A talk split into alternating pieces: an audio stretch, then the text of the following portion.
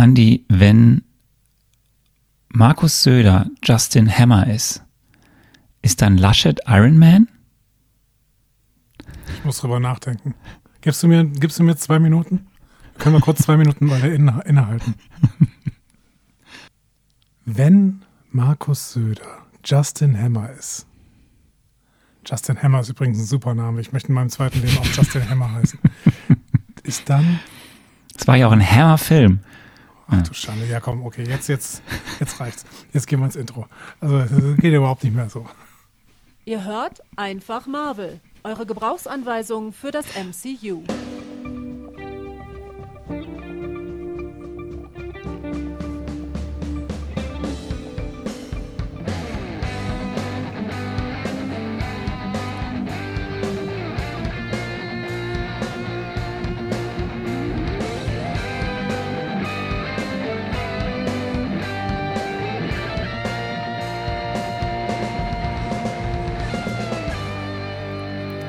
Herzlich willkommen zu Einfach Marvel, eurer Gebrauchsanweisung für das Marvel Cinematic Universe. Und heute auf, der, Gebrauchs heute auf der Gebrauchsanweisung übrigens, er sitzt drauf. Ich surfe, ich, ich ja? surfe auf hier. Arno Agassa. Ja, äh, schön. Der, der Surfer auf der ähm, grünen Welle, aber die grüne Welle haben wir eigentlich letztes, letzte Woche besprochen. Ähm, dementsprechend, äh, der, der Mensch, der die Gebrauchsanweisung immer noch braucht, mehr denn je, er ist total lost, was äh, diese Nummer hier angeht, äh, bin ich, Andreas Dom. Anne, was, was, Andreas, was, ist, das, was ist das für eins Leben? Das, du müsstest mir erzählen, was ist los bei dir? Du wirkst, du wirkst immer noch etwas, ähm, wie soll ich sagen, ein bisschen neben dir. Also bevor, bevor ich jetzt gleich anfange, Litaneien aus meinem Privatleben zu erzählen, wie es äh, meine Art ist, äh, möchte ich kurz darauf aufmerksam machen, wir haben da unten unter, wenn ihr hier diesen, diese, diesen Podcatcher benutzt oder sowas, bei Spotify nicht. Aber gut, wenn ihr einen Podcatcher benutzt, dann sind da unten Kapitelmarken. Ihr könnt einfach überspringen. Ich muss nämlich jetzt ein bisschen was loswerden und das könnt ihr überspringen, wenn ihr wollt. Ja, so. ja ich, habe, ich, ich habe eine Vermutung. Arne, wir sind kann, fast kann ich live. eine Frage stellen? Kann ich eine ja. Frage stellen? Ja. Hast du wieder Strom? Ich habe Strom, eigentlich nicht in diesem Zimmer, in dem ich gerade aufnehme tatsächlich aber ich habe mit mehreren Mehrfachsteckdosen durch mein gesamtes Haus Strom in dieses Zimmer gelegt, damit ich meine Studiotechnik irgendwie bedienen kann. Wir sind fast live. Es ist der 20.04. Am 21.04. um 0 Uhr wollen wir erscheinen. Mal gucken. Wir haben jetzt 20.10 Uhr am 20.04. Mal gucken, ob wir das schaffen werden. Schauen wir mal. Ähm, das liegt tatsächlich daran, dass ähm, in meinem Haus gerade renoviert wird. Es ist ein Neubau, aber es muss renoviert werden, weil die Elektrik und die Installation äh, leider jemand gemacht hat, der als Kind mit der Schaukel zu nah an der Wand gestanden hat. Deswegen ähm, wird hinter dem dran aufgeräumt und ähm, das sind gerade mehrere ElektrikerInnen, die versuchen, äh, irgendwas wieder zum Laufen zu bringen. Fun Fact. Aber du hattest doch bisher Strom. Ja, ja, ich hatte Strom, aber ähm, also die, die, die äh, Heimwerker unter euch werden wissen, man muss ja alle Geräte hinter ein FI hängen, ne? hinter so einer Hauptsicherung, die zur Not rausspringt, wenn da irgendwie Mist passiert oder sowas. Ne? Ich glaube, sowas gibt es in Kenia wiederum nicht. Ja, in Waldbrüll gab es das auch nicht, weil dieser Elektriker das einfach nicht eingebaut hat. So. Äh, eine von vielen Sachen, die der einfach nicht eingebaut hat. Ähm, und hinter dem wird jetzt gerade hergeräumt. Das Problem ist, äh, damit habe ich jetzt gerade äh, keinen Strom wie ich gestern Abend, als wir eigentlich aufnehmen wollten, gemerkt habe, haben nicht nur ich damit in meinem Büro keinen Strom gehabt, was unsere Aufnahme schon verhindert hat, sondern auch zum Beispiel meine Küche hatte keinen Strom mit äh, einem großen Tiefkühlschrank und einem großen Kühlschrank, die prall gefüllt mit Leckereien waren sodass ich gestern Abend, nach Ausgangssperre übrigens, um 21.15 Uhr war ich noch unterwegs. Ja, ich habe ein bisschen Angst gehabt, dass das Ordnungsamt mich mit Kisten voller Lebensmittel anhält und fragt, was, was ist Ihr Problem? Riesenparty. Ich bereite gerade eine Riesenparty vor. Genau, ich bin zu allen möglichen Freunden gefahren und habe deren Tiefkühltruhen voll gemacht mit dem Zeugs, was ich aus meiner Tiefkühltruhe retten musste. ähm, ja, und heute habe ich jetzt äh, tatsächlich aus äh, einem anderen Gebäudeteil ähm, mir den Strom über Mehrfachsteckdosen hier hingelegt. Äh, habe da äh, versucht, dann nicht eine Steck Steckdose zu viel zu belasten. Deswegen habe ich mehrere äh, Mehrfachsteckdosen durchgelegt. So ist gerade mein Leben. Und ähm, zum, Ab zum Abschied des Tages, zum Abschied des Tages ist noch eine Maus in, mein, äh, in meine Bude gekommen hier. Also wir haben halt ein altes Fachwerkhaus. Da kommen schon mal Mäuse aus den Wänden. Und meine Katzen sind äh, freigedreht. Also das war gestern mein Tag. So. Also mir geht's gut. Äh, Das ist doch schön. Das ist, das ist wunderschön. Ich hoffe, euch allen geht's gut, Leute. Ähm, ich bin ein bisschen auf schön. Anschlag und ich bin ein bisschen aufgeregt dadurch vielleicht auch. Ich habe ein bisschen, bisschen schlecht geschlafen auch. Aber hey, das sind meistens die besten, besten Podcast-Folgen, die man aufnimmt, wenn man einfach aufgeregt ja, ich, aber ist ich hatte, ich hatte gestern wirklich Mitleid. Also als wir so ein bisschen ja kommuniziert haben und so, und dann kam, es, es wurde immer verzweifelter, was du mir geschrieben hast. Ähm, und ich hatte dann wirklich auch, äh, ja, wirklich auch Mitleid mit dir. Dass das so, so als du dann geschrieben hast, so jetzt, das, jetzt musst du hier diese Sache mit dem Essen, da dachte ich so, okay, es ist richtig scheiße. Ja, es ist, äh, es kommt alles auch irgendwie zu einer Unzeit in dieser Pandemie tatsächlich. Ähm, gut, aber diese Pandemie kommt halt auch zur Unzeit, deswegen ist das im Prinzip eine Binsenweisheit, was ich hier vermittle. Aber ähm, ich hatte heute den ganzen Tag Videokonferenzen bis halb sieben, also von 7.35 Uhr bis halb sieben durchgängig im Prinzip mit so leichten Pausen, aber diese Pausen hätten nicht gereicht, um ständig irgendwie den Standort zu wechseln. Das heißt, ich war bis halb sieben äh, auf meinem Arbeitsplatz, äh, an meinem Arbeitsplatz, weil da ist ja Strom. Zu Hause halt nicht. Ja. Aber wann, wann ist denn vorgesehen, dass euer ganzes Haus wieder Strom hat? Naja, das war vorgesehen äh, gestern Nachmittag. Okay, Aber- es ist vorbei. Ja, das Problem ist, dass immer die Leute, die hinter diesem Typen aufräumen, der bei uns die Elektrik gemacht hat, die glauben halt nie, dass der irgendwelche Sachen falsch macht, weil zum Beispiel eine Steckdose anstecken. Ich kann das auch nicht. Gut, ich bin, ich bin aber auch ein Idiot. Aber ähm, Nein, normalerweise, Bist, nein. Heimwerker können das normalerweise. Der Typ ist Elektro, äh, Elektronikermeister oder Elektrikermeister oder was auch immer. Der kann das aber nicht. Das heißt, das können die alle nicht glauben. Deswegen, äh, die denken immer, ja gut, äh, pro forma muss ich halt auch mal diese Steckdose aufmachen, um zu gucken, ob das alles richtig verkabelt ist. Und witzig, es ist nichts richtig verkabelt. Das heißt, bei jeder Müssen die Steckdose hängen die dann Die irgendwie eine ganze. Wand, also alle Wände aufreißen? Nee, nur die Steckdosen rausnehmen und dann öfter mal so ein bisschen noch rausklopfen, weil dann irgendwie vielleicht darunter keine Unter, Unterputzsteckdosen verlegt sind, sondern das einfach so in der Wand hängt oder sowas. Ich habe ganz neue Worte gelernt, wie Unterputzsteckdose. Das ist gut. Lass uns doch mit, mit Iron Cowboy beschäftigen, statt mit der Unterputzsteckdose. Es ist schön. Es ist, äh, Aber dir geht's gut, ich, Arne, ja. Mir, mir, ähm, wir sind ja, wie ich ja letztes Mal schon gesagt hatte, in Deutschland und haben uns hier für die Zeit, wo wir hier sind, jetzt äh, es uns gemütlich gemacht. Viel mehr kannst du ja auch nicht machen. Ja. Es ist hier gemütlich zu machen. Und ähm, wir dürften jetzt auch gleich nicht mehr raus. So, deswegen, äh, nee, ist aber sonst alles gut. Äh, ja, ich bin, ich bin äh, ich, frohen Mutes, äh, freue mich jetzt sehr auf die, die Folge, die ich glaube, sie wird lang. Wenn ich mein. Skript mir anschaue, wird sie epochal lang. Mal gucken, bin gespannt. Aber bevor wir richtig reingehen, wollten wir ja noch, weil wir ja letztes Mal wieder ein bisschen früher aufzeichnen mussten und wir haben ja Feedback bekommen. Mhm. Und äh, damit sollten wir kurz anfangen und das abarbeiten. Naja, abarbeiten klingt so negativ, ne? Also ähm, Nee, das meine ich gar nicht, überhaupt nicht negativ. Also damit umgehen. damit umgehen, uns darauf beziehen, weil es natürlich ähm, tolles Feedback war. Soll ich mal anfangen? Ja, wo fangen wir an? Blog?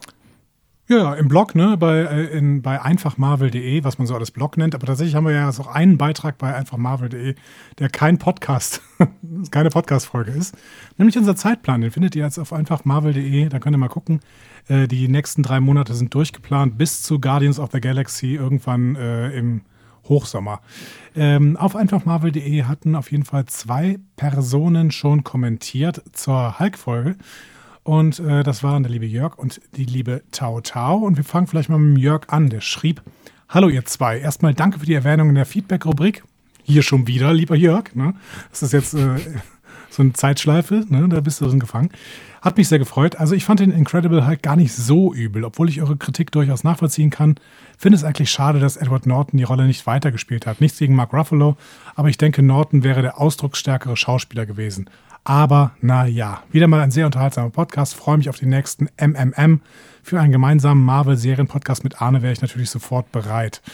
Da hast du ein. Angebot bekommen, Marvel. Ich habe Angebot- Ma ich ich Marvel, hab's- habe ich, hab ich Marvel genannt.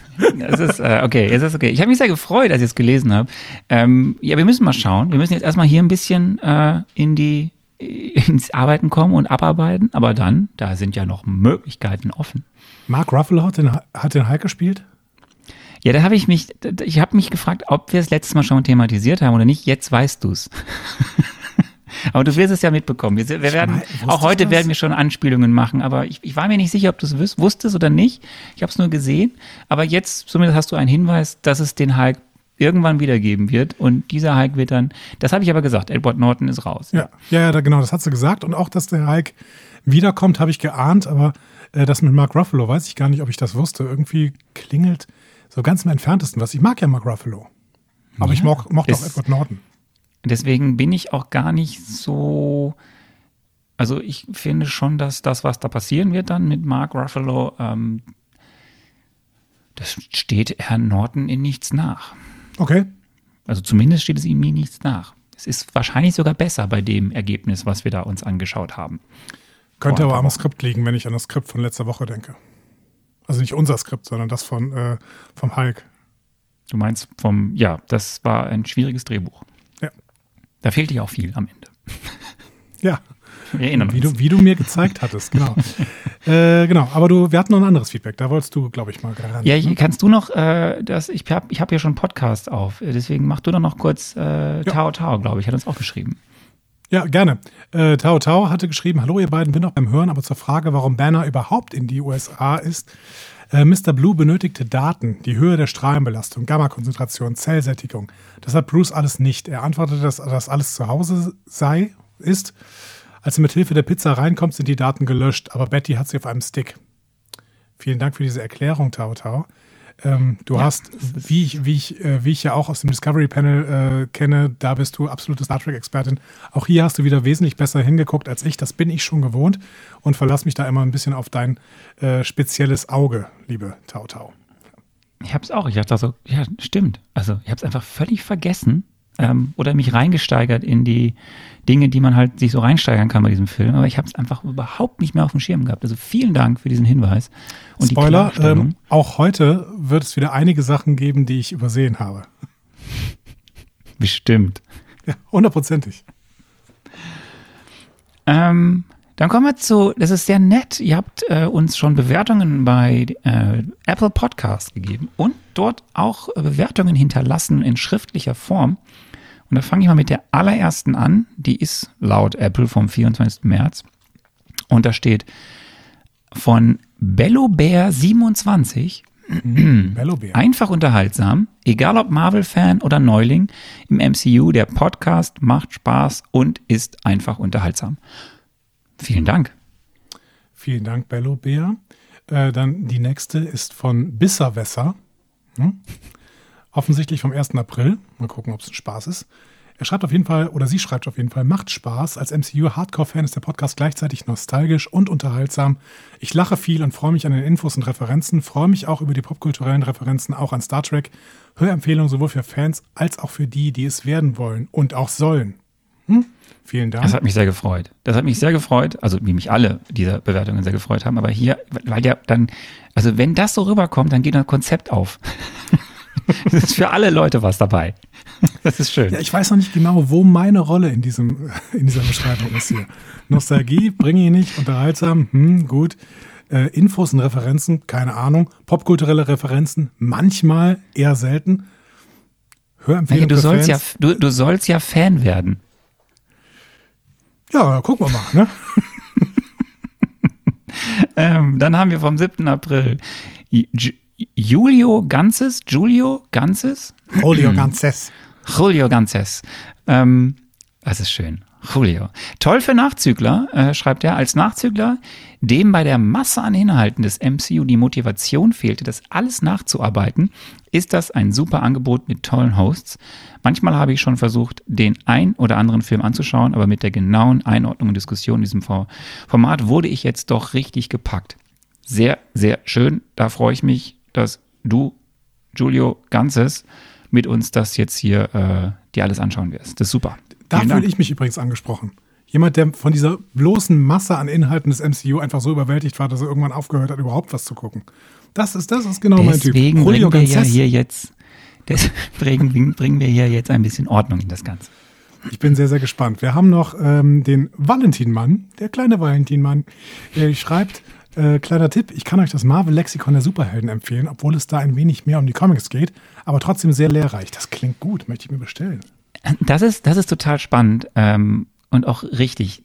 Und ein bisschen, da bin ich ein bisschen neidisch übrigens auf, auf, auf dich und Sebastian beim Discovery Panel, wo ihr auf ja eine unglaubliche Masse an Literatur, Fachliteratur über Star Trek zurückgreifen könnt, ähm, die ja eben nicht nur von den Produktionsfirmen oder so selber geschrieben und es gibt ja wirklich auch Literatur, die sich damit wissenschaftlich oder produktionstechnisch beschäftigt.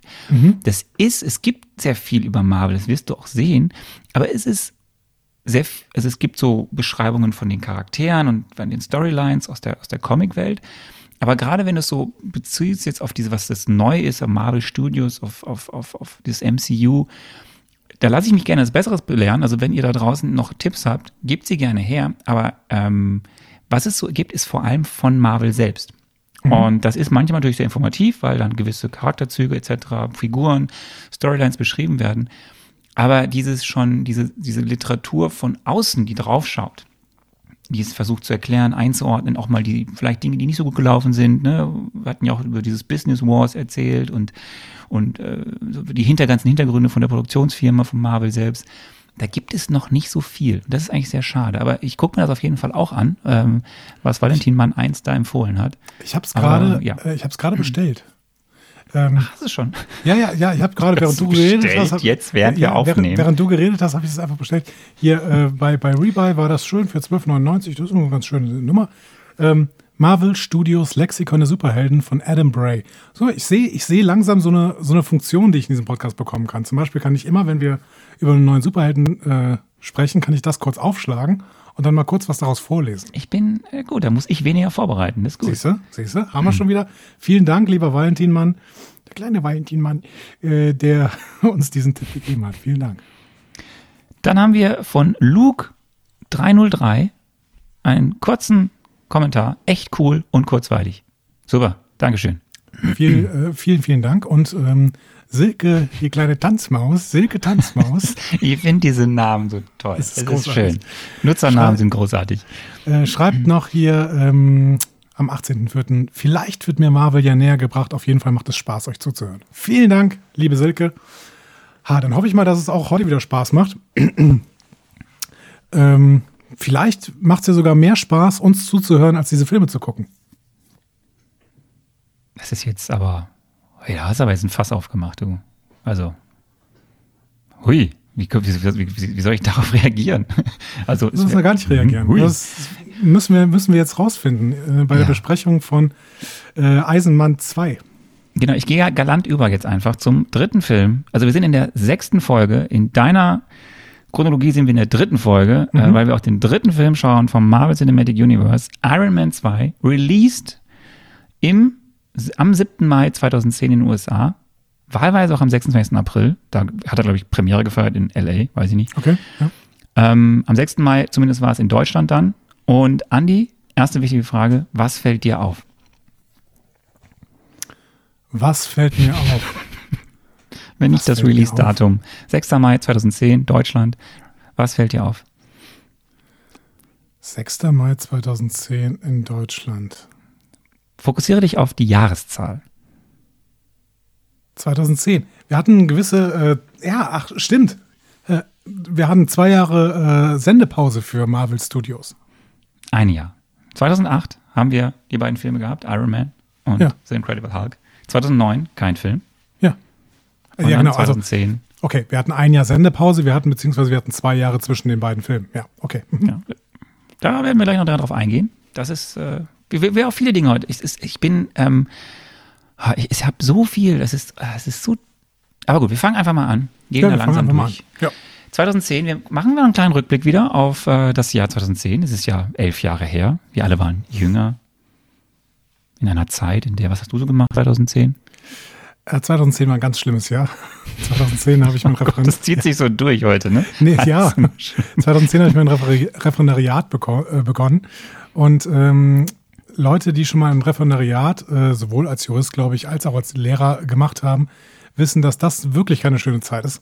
Ähm, es ist eine sehr, sehr arbeitsreiche Zeit und im Prinzip erfährt man darüber nicht so viel, weil Leute, die im Referendariat sind, nehmen im Prinzip nicht am sozialen Leben teil. Ähm, das, Ach, ist das so? Ähm, okay. Ja, das ist leider so. Ähm, aber am, am Lehrjob, also ich möchte überhaupt nicht meckern oder sowas, ist ein ganz, ganz toller Job mit äh, vielen Ferienzeiten, die uns immer wieder auf, vorgehalten werden und sowas. Das finde ich aber auch vollkommen okay, dürfen alle Leute machen.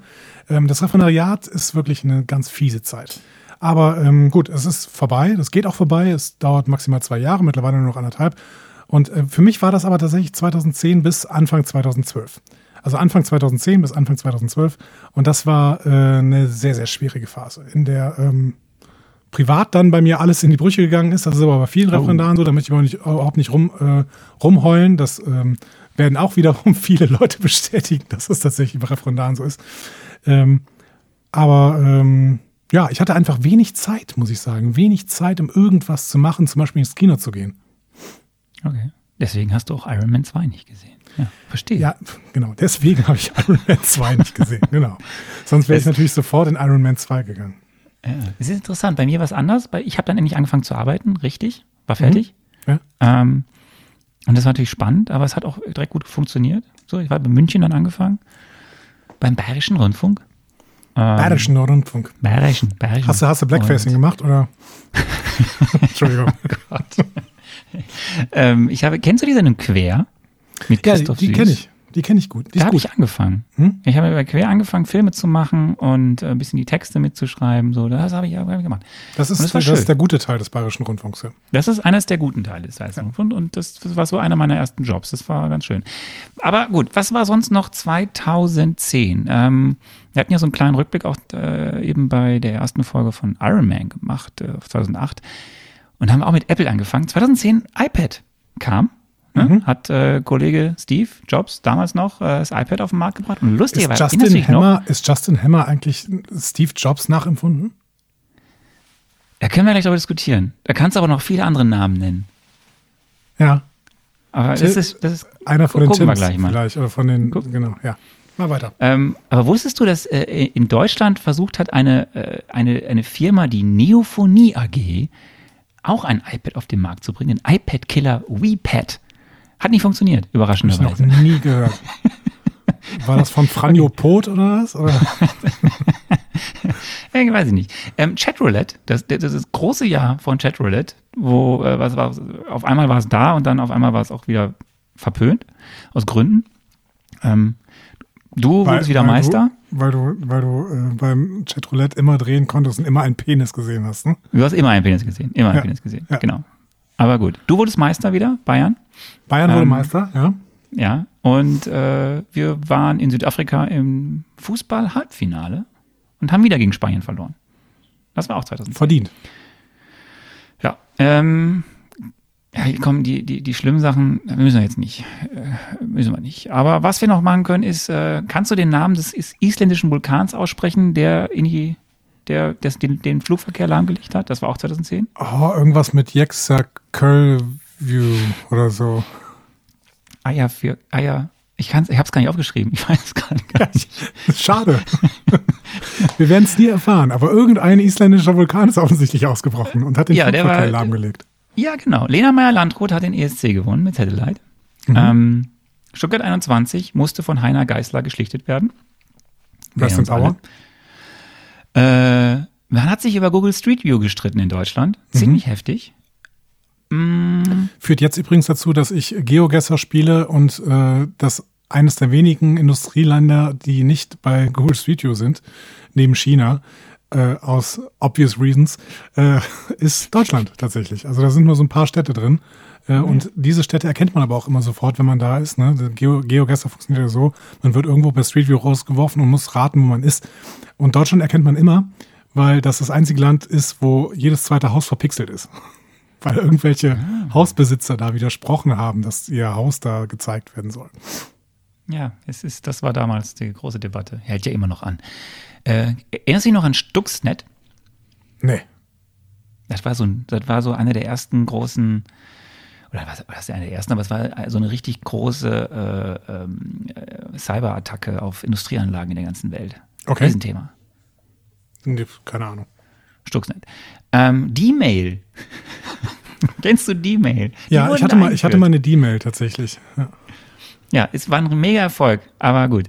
Ähm, ja, und so auf der, auf der äh, Musikfront, äh, wegen WM, der, der große WM-Hit, Wacker Wacker. Warum ich das erzähle, Waka ist, weil Waka, Shakira ey. hat diesen Hit zusammen mit ähm, einer südafrikanischen Band ähm, performt, die heißt Freshly Ground. Und im letzten Jahr, vor Corona, war ich Silvester mit Caroline, also meiner Frau, äh, waren wir äh, in Südafrika und haben das letzte Konzert am Silvesterabend von Freshly Ground in so einem tollen Park in Kapstadt äh, live miterleben können. Das war richtig toll. Das, Cool. das muss ich kurz, kurz rauslassen. So. Dann gab es noch andere Lieder, aber das Waka Waka, das war so mein Lied 2010. Ja, aber es war bestimmt gute Laune. Also ich habe irgendwie Waka Waka als schön gute Laune-Hit im Kopf. Fand ich Ja. gar nicht so, gar nicht, gar nicht so schlimm. Ähm, und Freshly Ground, Freshly Ground, auch schlecht auszusprechen, war ähm, bestimmt eine gute Laune-Band, oder? Ja, also auf jeden Fall, ähm, ja, also eine große Band, weißt du, mit, alle Instrumente Mhm. wurden selbst gespielt, viel Bläser, viel Percussions, das ist toll. Also äh, großer Spaß. Leider gibt es die jetzt nicht mehr. Äh, haben sich, wie gesagt, bei diesem letzten Konzert dann aufgelöst danach. Ja, schade. Das Kinojahr. Was war da so dein? Du hast ja keinen Film gesehen, wie ich jetzt erfahren habe. Weil du Ja, also öfter kein Film. Ich bin halt, ich bin ja irgendwie Kinofan ähm, immer gewesen. Und deswegen keinen Film kann ich nicht sagen. Ich weiß noch, dass ich Shutter Island gesehen habe. Äh, Dennis Lehane-Verfilmung. Ich liebe Dennis Lehane-Bücher. Ähm, hier Bostoner Vorstädte und äh, alles abgefuckt und so. Shutter Island fand ich tatsächlich die schlechteste dieser äh, Dennis Lehane-Verfilmungen. Ich bin aber auch kein äh, Scorsese-Fan ähm, und kein DiCaprio-Fan. Deswegen war es wahrscheinlich auch nicht Der die war mit beste DiCaprio, genau, ja, Ja. ja. war es nicht die beste Mischung für mich. Ähm, aber ansonsten habe ich äh, verdammt wenig gesehen, glaube ich, tatsächlich. Ja, wobei da waren ja, also da waren schon große Filme, ne? Also wir hatten, ähm, also wir hatten Inception, der war von 2010. Den habe ich später auf DVD äh, nicht gut gefunden. Du bist, ja, du, du bist kein Christopher Nolan-Fan, ne? Das ist das. Ja, doch, ich mag Nolan. Ich mag nur nicht, wenn Nolan so tut, als wäre er besonders scharfsinnig. Und ich finde, Inception tut so, als wäre es besonders scharfsinnig. Ist aber zumindest ab so drei Viertel im Prinzip nur noch, dann erfinden sie plötzlich diese Fireball. Das heißt, Leute, die einfach die ganze Zeit versuchen, nur rumzuballern. Und das, äh, dann laufen sie durch die verschiedenen Traumebenen und ballern sich rum. Und dann denke ich so, okay, Aber diese Idee mit den Traumebenen immer tiefer rein und also dieses Paris, was sich zusammenklappt oder diese Szene Ja, im Hotelgang, das ist das denn tiefsinnig oder ähm, soll es nur so tun, als wäre es tiefsinnig? Weiß ich nicht. Ich habe noch Blindside gesehen. Ich habe Blindside noch ich. gesehen. Nee, habe ich nicht Den finde ich ich, ich richtig gut. Der äh, ist ein bisschen, den kann man ein bisschen kritisieren, ähm, weil, also das wird äh, da erzählt von äh, einem, ähm, nee, Moment, wie sagt man es? Nicht, nicht, also nicht sozial schwachen, sondern eben finanziell äh, schwachen äh, Jungen, ähm, sehr, sehr groß, der extrem gut Basketball spielen kann. Ähm, und den eine weiße Vorstadtfamilie, beziehungsweise vor allem die Mutter dieser Vorstadtfamilie, aufnimmt und fördert. Ähm, das Problem ist natürlich, das ist so ein bisschen eine White Savior-Geschichte ähm, von, von Sandra Bullock, die sich eben erbarmt einem äh, äh, schwarzen äh, Jungen. Aber äh, die ist einfach sehr, sehr gut erzählt, sehr, sehr warmherzig und äh, da habe ich schon die eine oder andere Träne vergossen. Ich habe den Film schon ein paar Mal gesehen. Finde ich richtig toll. Blindside. Gefällt mir gut. Nee, kenne ich, habe ich gar nicht, gar nicht auf dem Schirm. Ähm, ansonsten war The Social Network, den fand ich ziemlich gut. Aaron Sorkin. Nicht gesehen. Ähm, also der ist wirklich gut. ja, steht auf meiner Aufstieg Liste, von- aber manche, manchmal. Aufstieg von Facebook äh, mit Mark Zuckerberg, das ist schon ein ziemlich, ziemlich Mhm. guter Film. Ähm, Up in the Air war ein Film, den ich sehr gemocht habe mit ähm, George Clooney. Äh, Mhm. Dieser, dieser, der immer fliegt und irgendwie, ja. Äh, und sonst war das das Jahr der alten Action-Recken, also Expendables und diese, diese Reihe und die Red, älter, härter, besser Reihe kam da auf den Markt. Der Harry Ja, Potter die- Finale Teil 1. Konnte ich am Oder Anfang überhaupt nicht auseinanderhalten, übrigens, Red und Expendables, ähm, weil ich irgendwie gedacht habe, die kamen so, glaube ich, parallel. Und es waren irgendwelche alten Helden und äh, Dame Judy Dench und äh, Arnold Schwarzenegger und Sylvester Stallone und sowas und Bruce Willis. Und ich weiß überhaupt nicht, wer in welchem Film von den beiden mitgespielt hat. Ich glaube, du könntest die auch einfach in der Mitte, oder du könntest auch mal verschiedene Szenen aus beiden Filmen zusammenschneiden. Es wird trotzdem Sinn ergeben. Oder nicht. Oder ist ein nicht. Film. ähm, der erfolgreichste Film im Jahr 2010 war Toy Story 3. Äh, auch der steht auf meiner Liste. Ich bin, bin äh, durchaus Fan der Toy Story-Reihe. Äh, eins mochte ich sehr, sehr gerne. Ähm, und ich habe dann, glaube ich, mal vier gesehen. Vier fand ich auch sehr, sehr gut. Ist das der neueste? Ich weiß es nicht. Kann immer sein, dass ich einen verpasst habe. Aber Toy Story finde ich gut. Ja. Wir sprechen aber heute über den siebt erfolgreichsten Film weltweit. Anne, ich habe vorher noch Du eine möchtest Frage. noch was sagen. Ich habe vorher noch eine Frage. War das nicht diese Zeit, in der die ganzen Filme alle auf 3D rauskamen und man deswegen kaum noch ins Kino gehen konnte, weil 3D halt kacke ist? War das Jahr davor Avatar, ne? 2009 war Avatar. Ja. Ja, das war dann die Zeit, wo alle auf 3D rauskamen. Ja. Ja. Das, Gott sei Dank ist das vorbei, oder? Dass man ständig mit irgendwelchen 3D-Brillen im Kino sitzen muss. Also es ist größtenteils vorbei, glaube ich, ne? Mir wird immer schlecht. Also ich kann das nicht. Ich krieg da immer, also wenn, du in Kinos gibt, manche haben dann gute Brillen und manche haben keine guten Brillen oder keine guten Projektoren und dann, dann wird mir immer schlecht. Es hat mir vor allen Dingen noch nie gut. irgendwas Größeres gebracht.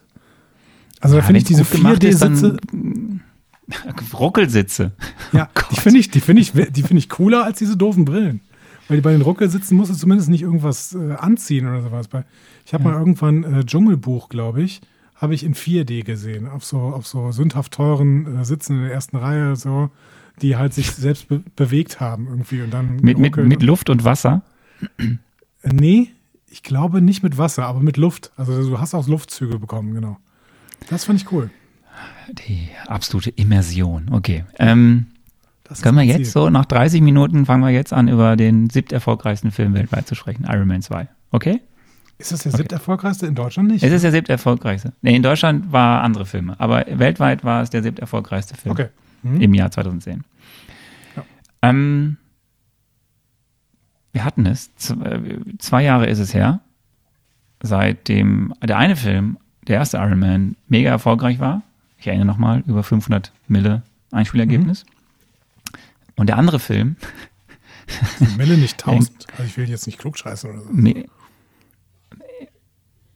ich hatte Mille, Mil, Million, Mil, Mil, Mille, Sind das sind Mille nicht 1000? Habe ich bis jetzt immer gedacht. Vielleicht bin ich auch eines, eines äh, Fauxpas äh, unterlegen, erlegen.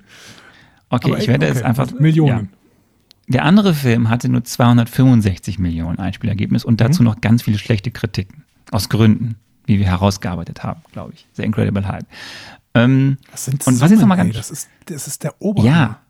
Hast du, hast du gesehen, dass die erste Staffel Herr der Ringe bei Amazon 500 Millionen kosten wird? mhm. Oh, Das ist viel Geld. Was sind das für Summen? Krass, wir wollen die das jemals wieder aufnehmen. Gut, brauchen sie nicht. Amazon, Amazon ist Amazon, aber heftig. Okay, gut. Ja, Wir werden ja noch in, 265. in Dimensionen vorgehen, hier bei den Filmen, die wir jetzt noch besprechen, da werden noch andere Summen kommen.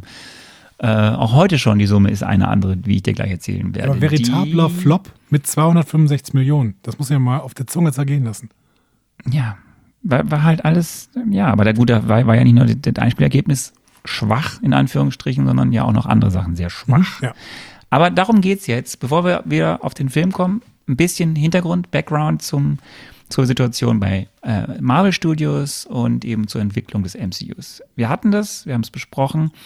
Ähm, der eine Film war erstaunlich gut und ein Überraschungserfolg mit Iron Man. Der andere Film war erstaunlich schlecht ähm, und hat vieles falsch gemacht. Und interessant ist, dass beim Iron Man gab es noch zwei Produzenten, also neben Kevin Feige gab es noch eine andere Person, die hieß Avi Arad oder Avi Arad. Ähm, und beim Hulk waren diese beiden auch dabei, plus noch eine Person, die hieß Gail Ann Hurd. Also drei Produzenten, drei Produzentinnen. Okay. Ähm, und wir hatten das ja in Erinnerung, das eine war ja Marvel Studios alleine und das andere war ja, da mussten sie ja noch mit Universal so ein bisschen sich verhackstücken, weil die auch noch mit drin hangen bei, bei, Ja, bei weil die den halt gekauft ne? hatten, ne? Ja. Und je mehr Leute ja meistens mitmachen, auch schon beim Produzentenstab, das könnte ja zu gewissen, das sieht man ja schon hier, wenn da vielleicht drei Leute sind mit unterschiedlichen Gedanken, wie das ausgerichtet werden könnte, ist vielleicht schwierig. So, das Deswegen sind Spannende wir auch nur ist, zu zweit. Deswegen sind wir nur zu zweit und du hast keine Ahnung. Ähm, hinter Was man jetzt wissen muss, ist, es hat hinter den Kulissen durchaus noch ziemlich geruckelt. Also heftigst geruckelt, weil es künstlerische Differenzen gab. Hat, hat geruckelt wie am 4D-Sitz, Also möchte ich sagen. Mal, richtig. Und es gab so Inhalts, auch so unterschiedliche inhaltliche Ausrichtungen. Ähm, weil natürlich habe ich erzählt, Kevin Feige hatte so die, schon diese Idee Mhm. vom MCU, von dieser Vision, wo es hingehen soll und dass da am Ende dann viele Helden zusammen und dass man so ein, ja, schon auch ja, so quasi horizontal ja über die Filme hinweg erzählt. Und ähm, ich habe gerade den Namen gesagt, dieser Avi Arad, ähm, der fand das gar nicht gut. Und das Problem war, Avi Arad war der Chef eigentlich von Marvel Studios. Und Oh. Kevin Feige war zu dem Zeitpunkt noch gar nicht der Chef. Und da gab es echt in Marvel Entertainment, Marvel allgemein, richtig Beef, wer jetzt denn den Zuschlag nun kriegt, wie die Strategie ist. Und am Ende wurde es halt Feige im laufenden Prozess zur Produktion von Iron Man und Hulk. Aber Arad war halt noch irgendwie dabei, war jetzt nicht so happy darüber. Er hat dann auch das Studio verlassen, ist aber, das kann ich schon mal vorwegnehmen, weiterhin mit Marvel als eigener Produzent tätig. Auch erfolgreich mittlerweile tätig wieder. Aber er war halt an diesen beiden Filmen noch beteiligt. Und das kann so ein bisschen auch dazu führen, dass in, diesem, in dieser unruhigen Zeit unterschiedliche ja, Gedankengänge, Visionen, wohin die Reise gehen soll, deswegen vielleicht der eine halt glücklicherweise sehr gut geworden ist und der andere halt nicht so, weil eben unterschiedliche Auffassungen da waren, was man denn jetzt wie mit Hulk zum Beispiel machen könnte. Ja, und dann bekommt der eine vielleicht äh, mehr Kompetenzen bei dem einen Film, der andere bei dem anderen Ja. Film und dann sind die unrund. Ja, hm, verstehe ich. Aber Ergebnis war halt, die komplette Hoheit wurde eben nach äh, 2000 oder während 2008 an, an Feige übergeben, der dann eben seine Vision voll und ganz umsetzen konnte. Und da nehme ich ja jetzt nicht zu viel vorweg, das merkst du ja auch in diesem Film. Ähm, Iron Man 1, das war irgendwie der Start für das Ganze. Und Iron Man 2, damit geht eigentlich jetzt mit all dem, was in diesem Film so ja dann noch behandelt wird und äh, schon irgendwie an, an Fässern aufgemacht wird, damit geht das MCU, das Worldbuilding eigentlich richtig, richtig los, weil man ja, irgendwie dann bis zum Avengers kommen muss. Das mal so kurz zum Hintergrund, was da noch bei Marvel Studios passiert ist. Dann gibt es noch eine zweite Sache, die in der Zeit passiert ist. Disney kauft Marvel Entertainment in 2009 für 4 Milliarden Dollar. Ja, Apropos. die Marktmacht von Disney. Ist jetzt ein Thema, was wir vielleicht nicht heute ansprechen sollten. Okay, gut. Weil da gibt es noch andere äh, Momente, wo wir es tun können. Aber 2009 hat Disney ähm, Marvel Studios gekauft. Die Idee war so ein bisschen, die Lücke zu schließen bei eher männlichen Jugendlichen. So, das war so ein bisschen die Idee, aber dann war ja auch noch irgendwie so, wow, die haben jetzt ein gutes Kino-Franchise, bauen die da gerade auf, ne? lohnt sich. Weil, der, weil die, die- Theorie war, Entschuldigung, weil die Theorie war, dass die Meisterwerke eher Frauen ansprechen, oder was? Ja, ja, vor allem diese ganzen Serien, was so Hannah Montana etc., so, äh, was da so mhm. alles gibt, auch gerade bei so, also die, diese Jugend, also Kinder- und Jugendserien, wo ja viele Stars draus erwachsen, aber das ist wohl, ich weiß es nicht, ich guck's nicht, so, aber ähm, das ist wohl eher primär weibliches Publikum, weibliches junges Publikum und es war wohl nicht genug männliches junges Publikum und so hat man sich gedacht, wenn wir jetzt Marvel dazu holen mit seinen ganzen Comic-Charakteren, damit kann man viel machen, weite Idee und man kann von Disney halten, was man will. So, ich finde das spannend, wir können da bestimmt mal drüber reden, Markt macht oder nicht oder was da alles ist. Zu der Zeit oder bis vor kurzem, oder ist das noch, weiß nicht, Bob Iger ist ja der Chef oder war lange der CEO von, von, von Disney. Und er hat ein, es gibt ein, ich finde es ein spannendes Buch. Ähm, das heißt Ride of My Lifetime oder Ride of a Lifetime. Auf Deutsch heißt das das Vermächtnis meines Lebens.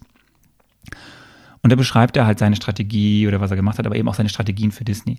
Und es ist schon ziemlich spannend, nach welchen Kriterien, nach welchen strategischen Überlegungen er diesen Konzern umgebaut hat und ja eben diese, diese extreme ähm, Expansionsstrategie gefahren hat. Wir kaufen uns Pixar dazu, wir kaufen uns zum Beispiel Marvel dazu oder andere Sachen und ähm, bauen gewisse Dinge extrem weiter auf. Wie gesagt, man kann über das alles halten, was man will.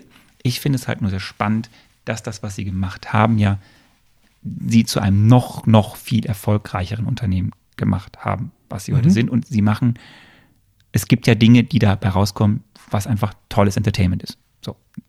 Mehr möchte ich nicht sagen. Es gibt viele Menschen, die hassen Disney, wegen anderen Dingen. Können wir irgendwann mal drüber diskutieren.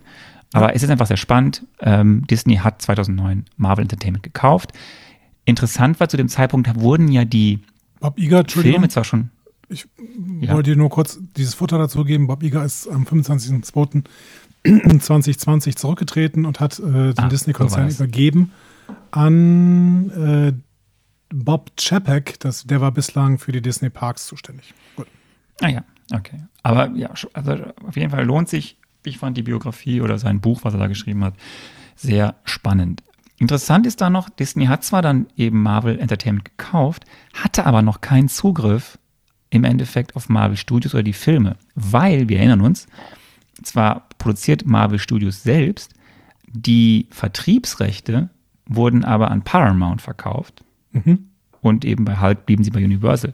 Und das wird jetzt dann zum späteren Zeitpunkt erspannt, dass dann Disney anfängt, diese Sachen dann zurückzukaufen, Sachen auszuhandeln mit Paramount und sie halt dann wirklich richtig eingliedern in den Disney-Konzern. Also jetzt hat Disney erstmal nur das Ding gekauft, kann aber relativ wenig Einfluss drauf nehmen, Ja. weil äh, Rechte etc. woanders liegen. Das mal nur zum Hintergrund, was so beim, bei Marvel Studios, Disney etc. los war. Dann kommen wir zur Produktionsgeschichte Iron Man 2. Ähm, ja, ging schnell los. Ne? Ich war mit, erfolgreich, ne? hat man sich. Du schreibst mit. Ähm, ich das, ich gehe da schnell durch, dann kommen wir du irgendwie mich sprechen. ab auch. ne? Du sollst doch ein bisschen was mitnehmen und die Hörerinnen Nee, ich, und Hörer nee, auch. du, das, das meinte ich überhaupt nicht irgendwie despektierlich oder sowas. Ich finde das total spannend. Äh, ich mag allgemein die Geschichte von äh, Hollywood natürlich so ein bisschen. Das mag Hollywood auch gerne, ne? wie man an jeder Oscarverleihung sieht. Aber ähm, ich mag dann auch irgendwie die Verwicklungen, in die sich die großen Konzerne da geben. Ich finde es zum Beispiel, dass Paramount die gesamten Ausstrahlungsrechte für die Marvel-Filme hatte, hatte finde ich total spannend. Weil Paramount ist ja jetzt äh, im letzten Jahr wieder mit CBS zusammengegangen, äh, mit denen sie irgendwie ganz Genau. früher mal zusammen waren. Das heißt, es ist jetzt wieder ein Riesenkonzern, aber die haben halt diese ganzen Disney-Rechte nicht mehr, die jetzt Disney hat. So. Also die ganzen Ja, die, Marvel-Rechte. sie hatten nur die Rechte, also das war ja da, es war ja nur diese, es waren die, glaube ich, die ersten acht oder sieben Filme. Das, das war so ein Kontrakt, die haben sie dann. Ähm, aber du hast recht, also es ist, es ist sehr spannend, wie sich das dann auf der einen Seite immer weiter auf einzelne Groß-Companies da beschränkt und wie die dann untereinander agieren oder eben nicht agieren. ähm, äh, gehen wir schnell durch. Es gibt halt, ähm, sie haben beschlossen, okay, war erfolgreich, dann muss der nächste Film Iron Man 2 sein, aber Feige wusste halt, okay, wir müssen ab da jetzt irgendwie diesen, diese Vision weiter ausarbeiten. Wie kommen wir dann irgendwann zu den Avengers? Ähm, John Favreau macht wieder die Regie. Es war sofort mit an Bord, fand das cool. Ich sag jetzt schon mal, er hat nach diesem Film gesagt, ich mache nicht mehr die Regie. Aus Gründen. Er ist nach wie vor sehr freundschaftlich mit Marvel am Start, aus, mit unterschiedlichen Aufgaben, aber er wollte keine Regie mehr führen. Da können wir dann vielleicht drüber reden, wenn wir an dem Punkt sind, was der Grund sein könnte. Also er hat es auch so formuliert, was der Grund ist. Er hat im Disney-Konzern aber seitdem, glaube ich, eine Milliarde äh, Regiearbeiten gemacht. Ne? Also ich glaube, der hat diese ganzen Meisterwerke, Realverfilmungen zum Beispiel, hat er äh, Regie geführt. Ja, Ja, der- nicht bei allen, aber bei einigen. Na, der hat ja vor allem die, die Neuauflage König der Löwen gemacht. Und? Und hat er nicht den Mandalorian gemacht? Stimmt, den hat er auch gemacht. Richtig. Also er hat doch, ja, also er hat das Mandalorian-Ding gemacht, ja. Stimmt. Aber vorher, wie gesagt, Dschungelbuch und König der Löwen. Ne? Also, Ja. okay.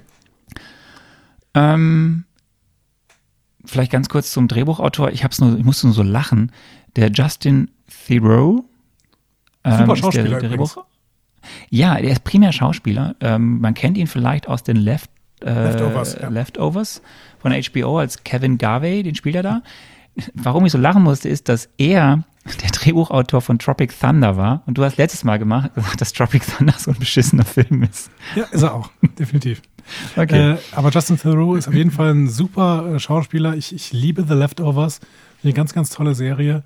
Ähm, und er spielt auch einfach diesen, diesen äh, Vater. Also der spielt den, im Prinzip den Hauptprot Hauptprotagonisten, ähm, den, den, äh, ja, ver, ver, ja, nein, Vater. Punkt. So. Man sollte unbedingt The Leftovers gucken. Leider läuft es in Deutschland bei Sky. Aber ähm, Justin Theroux äh, ist ein super Schauspieler. Was er als Drehbuchschreiber kann, weiß ich nicht. So. er schreibt gar nicht so viel, er hat ein paar gemacht, eben jetzt auch Iron Man 2. Ähm, aber ja, also er hat auch eben häufig, also einige Credits als, als Drehbuchschreiber. Dann ganz kurz Neubesetzungen. Dir ist aufgefallen, dass eine, ein Schauspieler nicht mehr mitgespielt hat, dafür ein anderer ihn ersetzt hat. Terrence Howard ist raus. Ja, sehr, sehr ärgerlich. Ich habe die ganze Zeit gedacht, wir würden Iron Howard und Don Cheadle äh, als separate Figuren sehen. Aber tatsächlich, äh, Don Cheadle ist Iron Howard. Das finde ich sehr, sehr schade. Richtig. Don Cheadle ist jetzt Iron Howard oder Was es damit auf sich? Warum, wa- warum ist äh, Terrence Howard? Ich äh, kann mir vorstellen, Terrence dass Howard das nicht geräuschlos gegangen ist. Das ging nicht geordnet. Wir, wir werden an einigen Stellen noch, wie wir auch letztes Mal von ne, Edward Norton, der nicht so äh, happy war mit dem, was da passiert ist. Terrence Howard ähm, hat im ersten, war im ersten Film der mit der Top-Gage. Der hat für den ersten Film, wird so kolportiert, 4,5 Millionen bekommen. während der eigentliche Hauptdarsteller, nämlich Robert Downey Jr., nur 500.000 Dollar bekommen hat für seine Rolle im ersten Iron Man. Weil man den sowieso auch wieder aus der Gosse ziehen musste. Ja, also warum auch immer, das, das verstehe ich eh nicht, wer da nach welchen Kriterien was wie ungleich bezahlt wird, aber so war es halt. Und es war halt so, dass Terrence Howard wohl eben auch einen Vertrag bekommen hat für mehrere Filme, die sukzessive sein Gehalt nach oben schießen haben, hätten lassen. Ähm, dann gibt es jetzt ganz unterschiedlich, wie es immer dann so Gerüchte gibt, äh, und da ist wieder wahrscheinlich halb was Wahres und halb was nicht Wahres. Fakt ist, ähm, es soll zu Problemen am Set gekommen sein mit Terrence Howard und seiner Überheblichkeit. Auch war wohl John Favreau mit der Leistung nicht so zufrieden. Andererseits hat man halt relativ schnell festgestellt, der Film, warum er so erfolgreich ist, liegt an Robert Downey Jr. Also hat, wollte man eigentlich dann äh, Terrence Howard sehr nach unten drücken mit dem Gehalt und äh, Robert Downey Jr. nach oben. Und am Ende des äh, ganzen Hin und Her war halt dann so, okay, ähm, er ist raus und die anderen bleiben drin. Ähm, das ging nicht ganz friedlich. Er, er, er, er ist da immer noch, es gibt immer noch Interviewschnitzel, auch jetzt Jahre danach, wo er damit hadert. Mal ist er da, sagt er so, ich bin ja eigentlich im Reinen mit, dann beschuldigt er Robert Downey Jr., dass er schuld ist, dass er doch sein Freund damaliger ihn da reingeholt hat und dann hat er ihm nicht geholfen bei den Vertragsverhandlungen. Dann gibt es Zitate, wo er sagt, Marvel hat seine Karriere zerstört. Ja, es ist, ähm, das ist nicht mehr zu kitten. Da ist, äh, ist, ist vorbei. Ja. Aber komisch, wenn er einen Vertrag für mehrere Filme hat, dass die den einfach so rausschmeißen dürfen. ja, es, du kriegst ja nicht so Details. Ne? Hier würde ich mir auch ein Buch wünschen, das solche Details da mal richtig ähm, äh, irgendwie aufdröselt. Du musst dich halt durch die Portale irgendwie und Interviews fetzen. So, das Interessante ist ja auch, er sagt nur was. Es gibt von Marvel irgendwie ein Statement, die das natürlich runterspielen, zum Teil negieren, schon darauf eingehen, dass es Vertragsunstimmigkeiten gab, das stimmt. Aber ähm, ja, das meiste hörst du halt von, von, von, von Terence Howards Seite. Und ähm, das ist natürlich dann seine Sicht der Dinge. Und er ist, auf jeden Fall ist er noch nicht drüber weg. Vielleicht ist er mit drüber weg, aber es gibt noch Zitate bis ins Jahr 2017, 2018, wo er damit sehr hadert, dass er nicht da dann nicht mehr dabei war. Ja. Wenn Und ihr dann einen. Literaturtipp für Arne habt, wo man nachlesen kann, was es mit Terence Howard und seiner Lebensgeschichte auf sich hat, dann äh, gebt die doch. Bitte, Schreibt die mal in die Kommentare. bitte. Das wäre sehr nett. Ähm, und dann gibt es eine zweite Neubesetzung in dem Film. Eine ganz kleine, also in dem Film eine größere. Der Vater Howard Stark wird diesmal von einer anderen Person gespielt, als das auf dem Foto im ersten Film zu sehen war. Hier spielt ihn John Slattery. Und im ersten, äh, im, im ersten Iron Man-Film ist auf dem Foto ein Schauspieler zu sehen, der heißt äh, Garrett Sanders. Okay. Hätte ich nicht gemerkt, aber Das ist so, weißt du, wenn du abends, wenn wir wieder alle in eine Bar gehen können und dann wenn, möchtest, möchtest du an der Theke richtig Eindruck machen, dann erzählst du so ein, dann erzählst du sowas. ich sehe den, ich sehe den Barkeeper weiterhin so die Gläser putzen und aha. Mhm. Nickt. Ja. Stört ihn wahrscheinlich nicht, dass ich das erzähle, aber besonders interessant ist es dann wahrscheinlich für ihn auch nicht. Gut. Weiter geht's. Weiter, die anderen sind alle weiter dabei. Äh, Nick Fury ist auch dabei, Samuel. Jackson, äh, Clark Gregg, Gwyneth Paltrow, John Favreau. Da muss man übrigens Paul später drüber sprechen, warum Nick Fury eigentlich dabei ist. Aber gut, da sprechen wir nachher drüber. Werden wir drüber sprechen. Leslie Bibb ist auch wieder dabei. Du hast dich bestimmt gefreut, dass du sie wieder gesehen hast. Ja, aber die Rolle ist sehr, sehr klein, muss man sagen. Ja. Und neu haben wir äh, Scarlett Johansson. Mhm. Was mich ein bisschen geärgert hast, dass du ja dann durch das Plakat schon wusstest, wer es ist. Ja. Blöd. Ähm, hier ein kleiner Hintergrund wieder, Exkurs, Fun Fact. Ähm, es gibt eine ganz tolle Feature. Das ist auf der, auf der Blu-ray. Es gibt aber auch bei YouTube einige Featurettes, die man dazu sehen kann. Seit diesem Film wird Scarlett Johansson von einem Stunt-Double oder einer, ja, Stunt-Double, einer Stunt-Double, ähm, äh, gedoubelt, nämlich Heidi Moneymaker. Die hat nicht nur einen geilen Namen. Das ist die Frau von Moneymaker. Chris Moneymaker. Gibt es Chris? Wer ist, wer ist das? Chris Moneymaker ist damals der Typ, der den Poker-Hype ausgelöst hat. Das war irgend so ein, so ein komischer Guy, der irgendwie die ganze Zeit am Computer gesessen hat und Poker gespielt hat und sich dadurch so starke Poker-Skills angeeignet hat, dass er die World Series gewonnen hat Nee, das und dadurch extrem reich geworden ist. Und er hieß tatsächlich, also das war kein Kunstname, der hieß tatsächlich Chris Moneymaker. ich weiß ich nicht, sie heißt Heidi Moneymaker und finde den Namen super und sie ist halt Stuntfrau Und das ist ja so ein Ding, dass bei Stunt-Leuten ganz viel, du hast ganz viel die Männer, es gibt ja auch so Kontroversen, dass häufig Männer auch dann irgendwie Frauen dubeln. Und sie gehört zu dem Kreis von, von Stunt-Frauen, die ähm, also sie ist die äh, Stuntfrau, die immer Scarlett Johansson seitdem äh, dubelt und die halt alle Projekte zusammen machen. Sie macht auch andere und dann gibt es so. Und es gibt, was ich eigentlich erzählen will die ganze Zeit, es gibt tolle äh, Features darüber, wo sie als Stuntfrau, wo auch andere Stuntfrauen, die auch aus dem Marvel-Universum dann irgendwie andere Frauen, die da beteiligt sind, irgendwie dubeln ähm, und ihre Geschichte erzählen und man sieht dann so, wie sie zusammenarbeiten, wie sie trainieren. Das ist sehr spannend, wen es interessiert. Kann ich nur empfehlen. Das sind äh, schöne, spannende Geschichten und äh, ja, es fiel mir halt auf, dass seit diesem Film Scarlett Johansson immer mit ihr zusammenarbeitet bei diesen Projekten, äh, egal ob es jetzt Marvel ist oder nicht. So, Mickey Rourke spielt den Bösewichten. Mhm. Da werden wir dann später drauf zu kommen. Ähm, Der war auch Wunschkandidat. günstig. War, nö, der hat ja dann, der war ja wieder back im Game. The Wrestler war ja schon durch. Und das war auch der Grund, warum John Favreau ihn unbedingt haben wollte. Ähm, hier kann ich aber auch erzählen, dass man nicht friedlich auseinandergegangen ist. Komisch, aber ist Mickey Rourke doch bekannt dafür, dass er so ein äh, unkomplizierter Typ ist. Ja, hat auch wieder was mit Deleted Scenes zu tun. Übrigens. Okay. Ja. Ähm, Sam Rockwell äh, ist dabei. Der war ja mal im Gespräch als Iron Man selbst. In diesem Film ist er dann eben Teil des Casts. Ähm, und ja, dann würde ich sagen, äh, die letzten Fakten, harten Fakten, vier Monate Drehzeit, Budget lag irgendwie so rund um die 200 Millionen, Mhm. Länge ein bisschen mehr als zwei Stunden. Und ja, du hattest ja gerade schon, das, dieser Film war noch erfolgreicher als Teil 1, weil er kam auf 624 Millionen Dollar weltweit an Einspielergebnis. Crazy shit. So, jetzt bin ich durch. Ich brauche eine Pause. Wir fangen an. Spoilerwarnung ist raus, Leute. Wenn ihr den Film jetzt noch nicht gesehen habt, jetzt vorbei. Weil jetzt besprechen wir jedes Detail nach ungefähr einer Stunde. Ähm, es geht los mit der Wir haben, noch, Filmsprechung. wir haben noch fünf Minuten. Jetzt fünf dein Minuten, Part. um, um diese, äh, um das zu Ende zu machen. Ja, wie ist mein Part? Also, die Handlung. Genau, das ist dein Part, weil du hast ja was vorbereitet. Ja, das heißt, ich soll jetzt abspielen, was ich so vermutet habe, was in diesem Film vorkommt. Ne? Können wir das nicht diesmal streichen? Die Passage? Nein, das ist lustig. Es ist sehr lustig. Okay. Du bist gut. ja, ich, ich erinnere mich noch, du warst, du, du, du, du, du fuhrst immer so drauf zu, dass es richtig ist und dann bist du voll falsch abgebogen. Genau. Aber führ mir vor. Ungefähr so, wie äh, als, als wenn ich einen Unfall in Monte Carlo bauen würde. Ähm, also, vorab, ich habe eure Kritik gehört. Ich habe die äh, Töne jetzt sehr, sehr leise gemacht. Eigentlich müsste es jetzt sehr, sehr leise sein. Wenn ihr nachher sagt, es ist wieder laut, dann gebe ich auf. So, also, ähm, ja, was ist die zentrale Handlung? Was habe ich da gesagt? Äh, ich spiele es ab.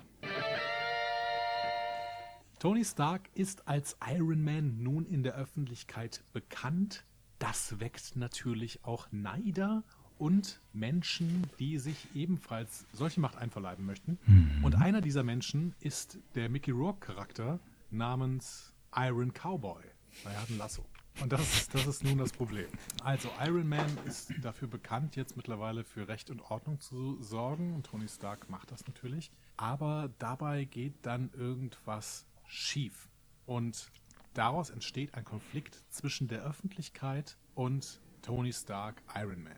Und die Öffentlichkeit sympathisiert tatsächlich an bestimmten Stellen für Iron Mans Gegner, nämlich hier Iron Cowboy. Dementsprechend ist die unerwartete Wendung, dass irgendwann Tony Stark alleine darstellt und sich auch das Militär von ihm abwendet. Das ist der dunkle Moment von ähm, Tony Stark, wie er dann da äh, einsam und verlassen sitzt und ja, nichts mehr hat quasi, weil alle seine äh, Freunde ihn verlassen haben, vielleicht außer Pepper Potts. Das Finale ist dann, die Öffentlichkeit hat durch ihre Wertschätzung gegenüber Iron Cowboy diesem zu viel Macht gegeben. Du solltest das Biest halt nicht füttern, weil irgendwann wird das Biest sich vielleicht gegen dich wenden und dann muss Iron Man tatsächlich wiederkommen als großer Held und doch wieder gegen Iron Cowboy antreten, um irgendwie irgendwas zu retten. Vielleicht die Zuschauerschaft bei einem Nesca-Rennen. War ja gar nicht, war ja gar nicht so schlecht. Nee, du, es, es, das war ganz lustig. Also es sind so Versatzstücke drin, die stimmen. Aber ähm, ja, Und natürlich war es gemein, dass du auf dem Plakat keinen Hinweis hattest, dass es eben eine relativ wichtige Rolle noch gibt, die im Plakat nicht zu sehen ist, auf dem Plakat, nämlich Justin Hammer. Und das heißt, das Ja. fehlt halt dir komplett, ja, das Wissen. Aber grundsätzlich ja, also unabhängig von Justin Hammer, ähm, man könnte diese Handlung ja auch erzählen, ohne Justin Hammer groß zu erwähnen, finde ich. Also der spielt ja doch dann, also er greift zwar an verschiedenen Stellen irgendwie ein, aber die Handlung würde auch ohne Justin Hammer einigermaßen funktionieren, vielleicht. Ja, nicht ganz, vielleicht wegen dieser Expo. Aber ähm, das, was ich hier radikal falsch eingeschätzt habe, war natürlich die Haltung der Öffentlichkeit zu Iron Cowboy. Ähm, Den ich übrigens immer noch am liebsten Iron Cowboy nenne, weil ich finde, das ist ein perfekter Name. Ähm, aber ich glaube, er heißt irgendwie. Weißt du eigentlich, wie der richtig heißt? Nee. Whiplash. Wird das genannt? Whiplash ein guter Es Film wird- übrigens. Ja, es wird, es wird, ich wird, es wird, glaube ich, nur angedeutet, genauso wie es, wie, aber das Lustige, in diesem Film wird der Ironmonger genannt, weil es gab das Ironmonger Incident. Das heißt, in diesem Film erfährst du, wenn du es nicht wusstest, wie der Gegner aus dem ersten Film Iron Man hieß. Ich glaube, Whiplash wird nie wirklich genannt, aber es ist die, es ist äh, die Figur Whiplash. Ich erzähle da gleich ein bisschen, ich mache ja mit, Comic-Verweise, aber ja, also Ivan Vanko ist Whiplash. Ja, Ivan Vanko. Also ähm, ich, ich finde, ich habe, was ich ganz gut eingeschätzt habe, ist, äh, dass es Snyder weckt, wenn Iron Man, äh, also wenn Tony Stark eben Iron Man ist.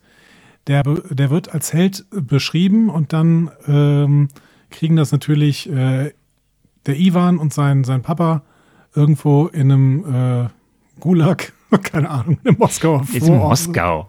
In Ja. Moskau vor. Aber Das es sieht halt nicht besonders. Das ist, das, ist ja, das ist ja spannend. Ne? Es, ist, es geht ja direkt los. Also der Film fängt genau äh, dort an, wo der andere Film aufgehört hat. Iron Man 1. Also, Ja. ne, wir hören im Hintergrund die, diese Pressekonferenz. Äh, Tony Stark erzählt, ich bin Iron Man und äh, da in Moskau liegt halt der Anton Banko und ist äh, am Sterben und sein Sohn kümmert sich um ihn und dann stirbt er und dann geht's ja richtig los und wir sehen eigentlich so eine Reminiszenz an den ersten Film ähm, in kurz, äh, wie er dann dort seinen Anzug zusammenbaut äh, und den Arc-Reaktor, wo er später erfahren, wie er dran gekommen ist, genau. Genau. Ähm, fand ich eine, eine ganz nette Einführung eigentlich, wobei ähm, ich frage mich immer, warum sowas als, als große Montagen irgendwie aufgebaut wird. Also irgendwie, ja, ich hatte es aber auch nach der ersten Sekunde hatte ich es schon kapiert. Aber die haben diese Montage doch dann relativ lang gezogen, äh, wie Ivan Manko dann irgendwas Ja, zusammenbaut. Ja, du musst ja, der Hintergrund ist ja folgender, du musst ja verstehen, weil so geht's ja weiter. Dieser, dieses, dieses Intro funktioniert ja auf der einen Seite, du kriegst Ivan Vanko gezeigt, wie er das baut und du weißt, okay, hier, hier, hier baut sich gerade der Feind irgendwas zusammen, ähm, seinen eigenen Anzug und wir, wir kriegen ja gezeigt, welche Heldentaten quasi in dieser Zeit, in, das sind ja sechs Monate, ähm, ähm, ja, Tony Stark ver, ver, vollbringt als Iron Man. Ähm, und nur dann macht ja Sinn, was dann jetzt passiert. Äh, wir sehen dann die Star Expo, Stark äh, sp- springt aus dem Flugzeug und äh, macht wieder einen seiner, ja, egomanisch, egozentrisch, egoistischen, keine Ahnung, äh, Auftritte, also überheblich bis zum Umfallen, aber eben mit dem Gewissheit, ich bin der Gute, aber ich bin nach wie vor halt Tony Stark. So. Und ähm, ich mache ja jetzt einen auf, ohne mich funktioniert nichts. Und dann beginnt ja eben die Star Expo und er zeigt sein, seinen Leuten ähm, oder den Leuten das Video vom Vater. Und wichtig ist ja hier, und das ist ja das Schöne, ich finde, das ist echt schön gegenübergestellt. Auf der einen Seite lässt er sich feiern als der Held, der er nun mal ist. Keine großen Kriege mehr, wie er sagt. Ne? Er hat den, kommt hier noch nicht, kommt ja später. Er hat den Weltfrieden privatisiert. Und ähm, auf der anderen Seite wissen wir sofort in dieser Szene auch, da stimmt was nicht, weil er muss ja diese Blutwerte da irgendwie messen und es geht ihm Ja. anscheinend schlecht, weil das, was in seinem, im Arc-Reaktor, dieses Palladium, das macht irgendwas mit seinem Körper und vergiftet ihn von innen heraus. Ja. Und das ist ja das Entscheidende, was dieser Anfang ausmacht. Deswegen ist das auch so lang. Du musst ja wissen, dass er irgendwelche Heldentaten vollbracht hat, sonst wird das ja alles keinen Sinn machen. Ja.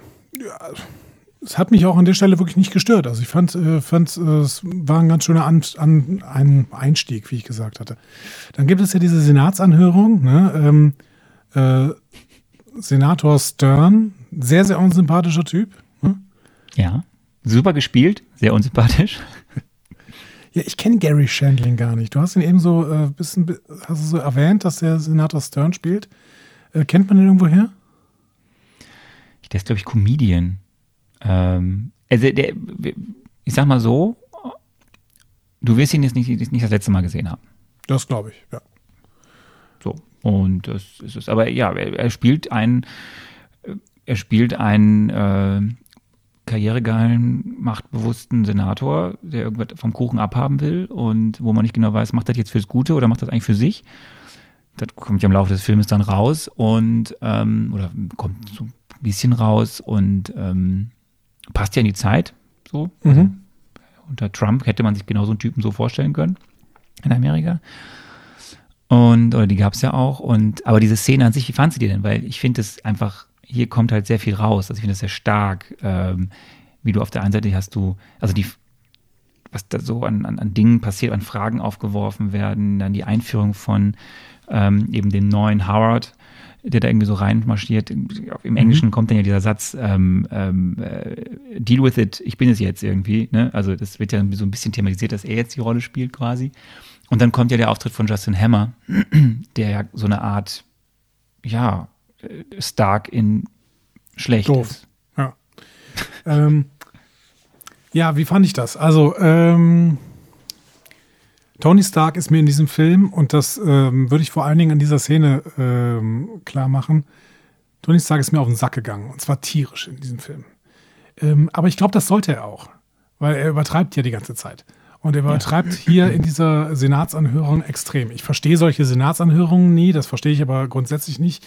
Das mag daran liegen, dass ich irgendwie die Gewaltenteilung in den USA nicht verstehe. Warum ist da jemand, der ein oberer Politiker ist, quasi auf dem Richterstuhl in einer Anhörung? Das, das checke ich nie irgendwie.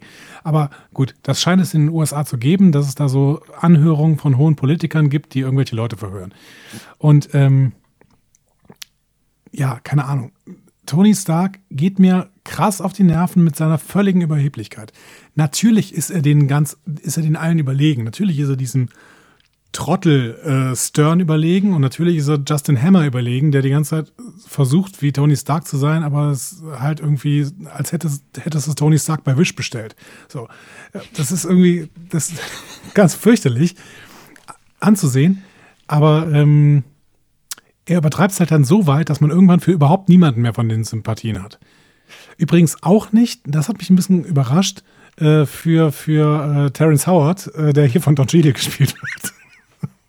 Genau, genau. Terence Howard wird von Don Cheadle gespielt, genau. genau. Rhodey. Äh, Rhodey, genau. Für, für Rhodey habe ich auch keine Sympathien gehabt. Irgendwie waren die mir alle unsympathisch in dieser Szene. Die einzige, die mir da sympathisch war, war tatsächlich Pepper Potts, die irgendwie versucht, dieses ganze Ding noch am Laufen zu halten. So, ne? Die ist die Einzige, die irgendwie versucht, ja, komm, ey, ich, ich gebe hier alles, um dieses Unternehmen irgendwie zu führen, du Depp. So. Ähm, ja, und alle anderen drehen frei. So, und das, ähm, ja. Ja, aber ähm, also, dass die anderen, dass ja Hammer jetzt nicht unbedingt Sympath sein muss, ist ja klar und Stearns auch. Diese Ambivalenz, die die Rolle Tony Stark ja ausstrahlt, die ist ja wichtig. Also ja, er hat diese Frage. Momente, wo wir ihn gut finden sollen oder auch tun oder die Art, wie er ist, lustig finden oder nicht. Und genauso bleibt er weiter erstmal das arrogante, äh, sich selbst überschätzende Arschloch, wobei er natürlich das ist, weil er ist äh, ein, ein, ein mhm. Superheld, der Dinge tun kann und er möchte Dinge wirklich fürs, das nimmt man ihm ja auch ab, er möchte dafür was Gutes tun, er möchte nach wie vor irgendwie sein auch irgendwie sein Image ja aufbessern, weil er nun mal aus einer Company kommt, die für Böses zuständig war. Und das war ja schon im ersten Film so. Er möchte das ja wandeln. Das ist ja auch ein Thema dieses Films, eigentlich das Thema Vermächtnis. Was möchte ich eigentlich? Aber wir kommen gleich zu weit. Also der Film möchte sehr viel erzählen. Und ähm, in dieser, ich finde, in dieser Anhörung ist er mit dem, was er halt geworden ist und wie er sich da jetzt geriert und dieser Schutz auch vor diese Technik weggeben, ist er, ist er nachvollziehbar, so wie er ist. Und auch diese Überheblichkeit, weil er kann es sich halt leisten, weil er zu dem Zeitpunkt ja wirklich noch weiß, ich bin der Einzige, ihr könnt mich alle mal. Ja. Und ich finde, dann kommt in der nächsten Szene wiederum, wenn sie dann, wenn er in der Garage mit sich selbst wieder ist und man mehr noch mehr über seinen Zustand erfährt, wird das Ganze ja, finde ich, auch noch mal ein bisschen klarer, dass er ja kämpft. Also er kämpft ja mit sich selbst in diesem ganzen Film eigentlich. Mhm. Oder siehst du das anders? Hm. Er kämpft mit sich selbst. Ja, vielleicht hat es bei mir nicht funktioniert. Also vielleicht wollte uns der Film das klar machen. Ich, ja, ich, ich bin, äh, ich habe die Tendenz hier recht zu geben, dass der Film uns das zeigen wollte. Bei mir hat das nicht funktioniert. Das mag aber auch wirklich daran liegen, dass ich den Film nicht im Kino gesehen habe. Äh, wenn ich den Film im Kino gesehen hätte, dann wäre ja die ganze Zeit die Möglichkeit, dass Iron Man stirbt. Ähm, dass dass mhm. Tony Stark irgendwie das Ding aufgeben muss und dass, keine Ahnung, danach jemand anderes Iron Man spielt oder sowas. Oder, oder der Hammer sich durchsetzt und dann äh, uns bald die Geschichte erzählt wird davon, dass ähm, der dämliche Iron Mans herstellt, der Hammer, und äh, dann die, dass die Öffentlichkeit auch ein bisschen anders zu Iron Man steht. Wäre ja alles möglich, dass uns das erzählt wird. Ich wusste jetzt, beziehungsweise ich habe eine gewisse Ahnung, äh, dass es weiteren Iron Man-Auftritte in Filmen geben wird und auch Robert Downey Jr. diese Rolle weiterspielen wird. Dementsprechend hat für mich nicht funktioniert, dass hier wirklich ein Kampf ähm, von Tony Stark mit sich selbst stattfindet oder mit, mit seiner Gesundheit oder sowas. Weil mir klar ist, der wird jetzt nicht daran draufgehen, dass er seine, sein Blut ähm, irgendwie vergiftet oder so. Ja, das ist interessant. Wir, wir, wir, lass uns mal kurz oder lass uns erstmal ein bisschen weiter in der Geschichte gehen, weil dann mhm. kommen wir automatisch zu Punkten, wo man darüber nochmal reden kann. Also er ist in der Garage, es gibt das Zwiegespräch mit Jarvis, ähm, er hat Angst vor Kontrollverlust etc., was ist eigentlich, ne, wenn er sterben sollte, was passiert und dann gibt er ja die Firma an Pepper und ähm, Pepper ist ganz baff so und dann wird das Ganze ja besiegelt im Fitnessraum. Ich springe da mal ein bisschen schneller durch jetzt. Und auftritt Natalia Rushman. Ja. Ähm, die Notarin, Juristin aus der Company wird sie vorgestellt, die direkt mal erst Happy Hogan verprügelt. Mhm. Zu Recht äh, für den doofen Spruch. Und ähm, aber hier würde mich noch interessieren, als du das gesehen hast, war dir klar, okay, das ist jetzt Black Widow oder war das nochmal kurz so, wer ist das? Nee, das war mir jetzt klar. Ähm, also ich erkenne einfach Scarlett Johansson, ähm, aber äh, mir war auch klar, dass sie erstmal nicht als Black Widow eingeführt wird, ne, sondern als irgendwas anderes. Ähm, das war mir schon klar, ja. Ich muss mal sagen, hast du irgendwas an deinem Mikro gemacht? Du bist in meinem Ohr viel lauter jetzt. Ich bin in deinem Ohr viel lauter. Nee, ich habe gar nichts am Mikro gemacht, aber. Okay, alles gut. Dann hoffe ich mal. Alles gut. Ja, also, ähm, äh, ja, es wird besiegt. Oh Gott. Jetzt habe ich was am Mikro gemacht. Das Schöne ist, wir sehen uns ja, während wir aufnehmen. Also wir sehen uns, wir sitzen nicht im gleichen Raum, aber wir, wir sehen uns über Video. Ja. Und ihr müsst euch das jetzt so vorstellen, dass durch das Bild gerade, wo ich normalerweise Andi sehe, etwas sehr Großes, langsam, aber mit stetig steigender Geschwindigkeit von oben nach unten gerast ist. Geht's wieder? Ja, es geht wieder. Ich äh, halte das Mikro jetzt den Rest des, dieser Aufnahme fest, äh, weil es gerade vom Mikroständer runtergerast ist. Weil ich, weil ich nämlich das Mikro wegschieben wollte, weil du gesagt hast, dass ich eventuell zu laut bin. Ja, eigentlich bist du schuld, möchte ich hier mal an dieser Stelle feststellen. Okay. Nein, alles, alles gut. Jetzt äh, sitze ich halt hier und halte es fest. Das ist aber auch kein Problem irgendwie. Fühlt sich ganz gut an eigentlich. Willst du es nicht, willst du es, willst, willst du es jetzt nicht erst noch festmachen? Nee, nee, ist gut. Nein, okay. Ich mach das wirklich so, ja. Ähm, ja, ich möchte unbedingt zu dem Punkt kommen, wo wir die Themen sprechen. Deswegen, also, wir sehen äh, Natascha Romanoff als Natalie Rushman. Ähm, stark. Googelt sie nochmal schnell und findet raus, dass sie äh, viele Skills hat und äh, findet auch, dass sie äh, jetzt eine Assistentin werden müsste. Das ist sie dann auch direkt, als sie in Monaco ankommt. Davon ist wiederum Pepper nicht so begeistert. Darf ich da eine Frage und, zu stellen? Ähm, ja, bitte. Ich habe die Dynamik nicht verstanden. Ähm, Pepper ist doch jetzt, also ist Pepper denn jetzt die Freundin von Tony Stark oder ist sie es nicht? Ja. Ähm, Willst du das jetzt besprechen oder bei Love Interest?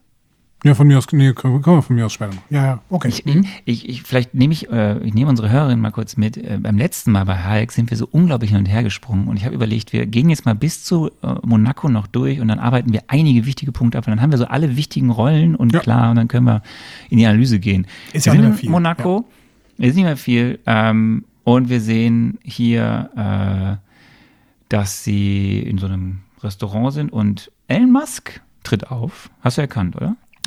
Ich habe den erkannt. Ähm, ich habe mich äh, dann kurz gefragt, ach krass, ist ja schon so lang in the game. Aber offensichtlich, ne, also äh, die letzten zehn Jahre sind äh, sehr Elon Musk geprägt. Ja. Also. Elon Musk, der fleischgewordene Tony Stark. Vielleicht nicht so gut für das, was er möchte, aber. Ja, stimmt, könnte, könnte man so ein bisschen so sagen. Ne? Also vielleicht ist es auch dieser ähm, äh, Branson ne, von Virgin Enterprise. Ähm, aber Elon Musk könnte auch so ein bisschen Tony Stark-mäßig sein. Ja, komischer Typ, ähm, teilweise sehr schwieriger Typ, aber auch natürlich sehr, sehr innovativer Typ. Das muss man ihm, muss man ihm schon zugestehen. Ähm, ja. Ich, ich habe so ein bisschen eine Hassliebe für Elon Musk. Ich finde ihn politisch ganz, ganz schwierig, aber ich finde es auch toll, wie der ein faszinierender so Typ. Alles, ja, er ist faszinierend, genau. Also wie er alles so angeht, das ist schon faszinierend, genau. Ja.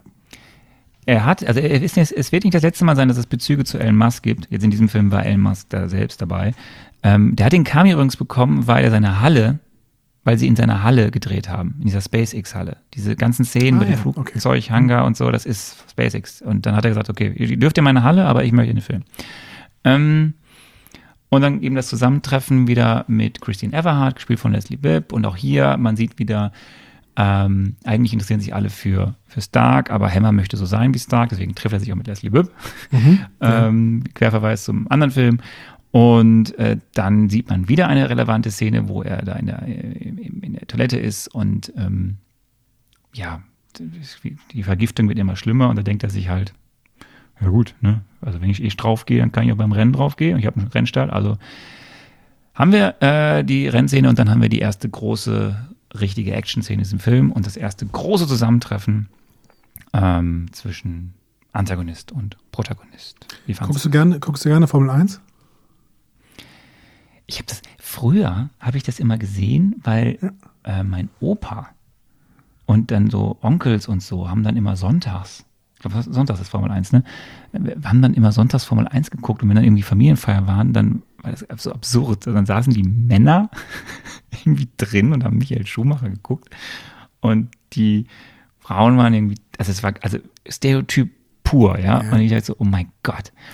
Aber nee, ich, Ich kapiere auch, also, ich kapier auch nicht, was wir in den 90ern da gemacht haben. Ich bin tatsächlich als kleiner Andreas, bin ich irgendwie äh, mitten in der Nacht aufgestanden, um mir irgendeinen Australien Grand Prix äh, von, vom Qualifying an anzuschauen. Also bin ich irgendwie um 3 Uhr nachts aufgestanden, um mir diesen Blödsinn anzuschauen. Ähm, Habe ich heute kein Verständnis mehr für diesen Typen, der, der ich da damals war. Keine Ahnung. Also heute würde ich es überhaupt nicht mehr machen, aber deswegen kenne ich tatsächlich diese ganzen Szenen aus Monaco. Äh, diese ganzen Monte Carlo ähm, Racing. ja, die kenne ich Szenen. auch, ja. Genau. ja. Also du, ich Ja, erkenne es ist, auch diese Kurven und sowas noch. Das hat sich Es total ist ja, es ist, äh, es ist da gedreht worden. Sie haben ähm, im Vorfeld äh, des, äh, der, im Vorfeld eben eines Rennens in Monaco haben sie dort dann eben einiges live gedreht und dann manche Action-Szenen halt im Studio, klar, äh, nachbearbeitet. Aber das ist da wirklich on, on Location, Teile sind da gedreht worden. Und vielleicht ist jetzt der Punkt, weil jetzt ist ja die erste große Szene, wir haben ja jetzt auch unterschlagen, dass wir immer wieder Rück, also Blenden haben nach Moskau, wo er weiter an seinem Anzug baut und dann nach Ja. an den Flugzeug da. Aber jetzt geht's ja quasi, ist ja die erste große Zusammentreffen. Und wenn, bevor wir, glaube ich, dann über diese Szene sprechen, wäre doch jetzt der Punkt, ich wollte ja zu diesem Punkt kommen, ein bisschen mit der Handlung durchzurasen, was die Frage 2 ist, nämlich der Antagonist. Oder die Ja. Antagonisten. Gerne, da kann ich gerne was zu erzählen. Iron Cowboy ist ein besserer und stärkerer Antagonist, denn er hat eine Agenda, die erstmal positiv ist. Er möchte sich Sympathien in der Öffentlichkeit schaffen, weil Iron Man tatsächlich auch irgendwann kritisch gesehen werden kann in der Öffentlichkeit, weil er natürlich eigentlich ein, so ein großer Waffenhändler ist und man sich schon die Fragen stellen könnte, wäre die Welt ohne Tony Stark vielleicht ein besserer Ort? Und auch wäre die Welt ohne Iron Man vielleicht ein besserer Ort, weil der natürlich eine gewisse Zerstörungskraft hat und dementsprechend ist es, glaube ich, ein guter Charakter, der erstmal Sympathien bekommt bei der Bevölkerung. Ich könnte nicht falscher gelegen haben. Genau. Richtig. Eieiei. Ja, das habe ich völlig falsch eingeschätzt. Also Mickey Rock ist definitiv, spielt definitiv keinen Charakter, der irgendwie bei der Öffentlichkeit gut ankommt. Im Gegenteil, sein erstes Auftreten ist sofort, dass er dieses durchaus, das ist ja irgendwie ein, ein, ein Feier-Event, ein, ein glückliches Event, dieser Monaco Grand Prix, wo rundherum sehr, sehr viel von sehr, sehr vielen reichen Leuten gefeiert wird. Ähm, das Ding macht er zunichte, indem er da äh, auf mehrere Autos äh, draufhaut mit seinem Superlasso. Und ähm, ja, ich habe ihn aber auch gerade deswegen, weil er vielleicht eine gute Agenda hat, habe ich ihn als guten Antagonisten eingeschätzt. Dementsprechend auch das muss ich ehrlicherweise ein bisschen revidieren. Er ist natürlich ein Antagonist, der nur eine große Motivation hat, nämlich Rache. Ne? Mhm. Ähm, und die treibt ihn an. Er ist nicht besonders vielschichtig, im Gegenteil. Er ist betont, äh, betont einschichtig, vielleicht außer seine, seiner Liebe zu Vögeln irgendwie. Aber ähm, ja. Er ist aber nicht dumm. Nee, er ist überhaupt nicht dumm, das stimmt. Das stimmt. Das ist ein ganz positiver ähm, äh, Aspekt, dass er nicht dumm ist. Aber ähm, und er ist halt auch hier, ein, einsilbig und böse. Er ist einsilbig und böse. Ich finde trotzdem, dass Mickey Rourke das, was er an Screentime hat, und da können wir gleich drüber reden, wie viel Screentime hat eigentlich überhaupt dieser Hauptantagonist, ähm, dass er das, dass, dass ich mir ihn gern angeschaut habe, dass er den gut spielt. So, also ich finde, das ist schon, mhm. der, der, tritt auf und du weißt, okay, davon musst du jetzt, der hat das, der hat die Fäden immer in der Hand. Der weiß genau, was er macht. Also auch wenn dann irgendwie hier vielleicht der Zufall auch mal hilft, aber ähm, und gerade in dieser ersten, dieser ersten Action-Szene, wo er da langläuft, das sind ja so ikonische Bilder, also wie er da, wie dann dieser, dieser, dieser Overroll so wenn es alles angeht und der brennt so weg und dann mit seinen Lassos und die, die, die einzelnen ähm, Boliden da, die Fahrzeuge äh, krachen da rein und äh, das, das ist schon, das ist ein Albtraum, der da gerade auf die Bahn rennt und äh, das ist ein starker Auftritt als, als Antagonist, finde ich. Also hier ist, erstmal finde ich das einen starken Gegner, warum auch immer jetzt die Beweggründe sind, so. Und, ja. Aber ja, also, hier ist es, finde ich, dass hier kommt das, hier ist das wirklich so, wow, das ist, hier ist jemand, da weiß man jetzt nicht, ob das der Kollege Tony Stark jetzt schafft. Und das ist ja auch knapp. Soweit, soweit würde ich ehrlich gesagt nicht gehen, dass es ein guter, ein starker Gegner ist. Er ist gut inszeniert. Ne? Und ähm, er ist äh, auch gut geschauspielert. Also da, das, was Mickey Rock hier darstellen soll, das tut er auch, finde ich. Ähm, diese, dieses, ähm, ja, dieses, dieses Inszenieren von ähm, cooler Gewalt so ein bisschen, das funktioniert eigentlich ganz gut, finde ich, in diesem Film, ja. Auch mhm. vor allen Dingen in dieser Szene. Die Szene hat mir auch sehr, sehr viel Spaß gemacht. Ähm, ich finde nur, dass da danach dieser Antagonist so ein bisschen verbraucht ist, weil irgendwie wird er ein bisschen, also er soll zumindest ein bisschen instrumentalisiert werden, äh, instrumentalisiert dann aber nachher irgendwie Justin Hammer, da kommen wir nachher hin ich finde, ich fand ihn wirklich als Antagonisten nicht so toll. Aber ich muss zugute halten, dass es nochmal ein anderer Antagonist ist als in den ersten beiden Filmen, wo es einfach nur eine andere Form von, äh, von Superheld äh, da ist. Ne? Also in, in Iron Man 1 hatten wir den anderen Iron Man, den Iron Monger. In äh, Hulk hatten wir den anderen Hulk, diesen äh, Abomination. Hier haben wir wirklich was mal was äh, ganz anderes ne, als, als Iron Man, obwohl der natürlich auch so einen Arc-Reactor hat und so. Aber ähm, es ist schon mal ein bisschen eine andere, andere Facette, diese Superheld. Das finde ich erstmal eine schöne Nummer. Ich finde nur seine Motivation halt langweilig. Deswegen ein richtig starker Gegner, finde ich, ist er nicht. Er ist, ähm, er ist halt, das Problem ist, und das ist ja die Frage, ist es überhaupt der einzige Gegner, weil Justin Hammer ist ja im Endeffekt der zweite Antagonist. Und jetzt kann man überlegen, ob Senator Stern der dritte Antagonist ist. Ähm, bleiben wir bei, bei, bei, bei Whiplash, bei Ivan Vanko. Er ist, er kommt halt für einen Hauptantagonist in dem Film aus verschiedenen anderen Gründen halt auch extrem wenig vor. Also ich finde schon, dass man das angehen kann. Rache kann eine Motivation sein. Ähm, diese Story rund um den Vater wird ja auch aufgebaut, dass da mhm da hängt ja viel dran. Ist nachvollziehbarer ähm, auf jeden Fall, ja. Und ähm, nur hat er eigentlich viel zu wenig Zeit, um seinen Charakter richtig zu entfalten. Und ich habe dir erzählt, dass äh, Kollege Rook das auch nicht so lustig fand, dass er auch jetzt nicht im Guten mit Marvel auseinandergegangen ist, eben weil genau auch hier wieder aus anderen Gründen Dinge aus dem Film gestrichen wurden, die auch seine Charakter und seine Szenen betreffen. Ja. Und sie wurden halt auf ein, ein Minimum also der kommt ja als, als Hauptantagonist, der ist im weniger als ein Drittel des Films kommt er vor. So, weil viele andere Themen besprochen werden. Was du gerade gesagt hast, hätte ich erraten können, dass hier wieder Sachen rausgestrichen worden sind. Und hier umkreisen wir das, was ich nachher als größtes Problem dieses Films beschreiben werde. Unabhängig davon, wie ich diesen Film finde, jeder Film hat seine Probleme. Und dieser Film hat ein Problem, was du gerade, finde ich, ganz gut beschrieben hast in mehreren Sätzen. Du hast erstens gesagt, er kommt total wenig vor. Du hast dann zweitens gesagt, ja, vielleicht haben wir auch drei Antagonisten mit Hammer, mit Stern. Ne? Das, was wir jetzt gleich immer wieder merken werden, ist, dieser Film hat einfach, der nimmt sich einfach zu viel vor. Das ist einfach, es kommt einfach zu viel in diesem Film vor. So. Ich glaube, aus diesem Film hätte man drei Filme machen können und dann wären es bessere Filme gewesen. Also, ja, obwohl, nee, das weiß ich nicht, ähm, weil ich werde auch nachher die Meinung vertreten, dass dieser Film nicht total schlecht ist. Aber ähm, es hätte diesen Film auf jeden Fall entlastet, wenn man mehrere Filme daraus gemacht hätte. So. Definitiv. Ganz kurz Exkurs Comic. Ich wollte ja mal so ein bisschen gucken um die auf die große weite Welt. Es ja. gibt diesen Whiplash-Charakter auch in den Comics. Es gibt ihn aber in verschiedenen Inkarnationen.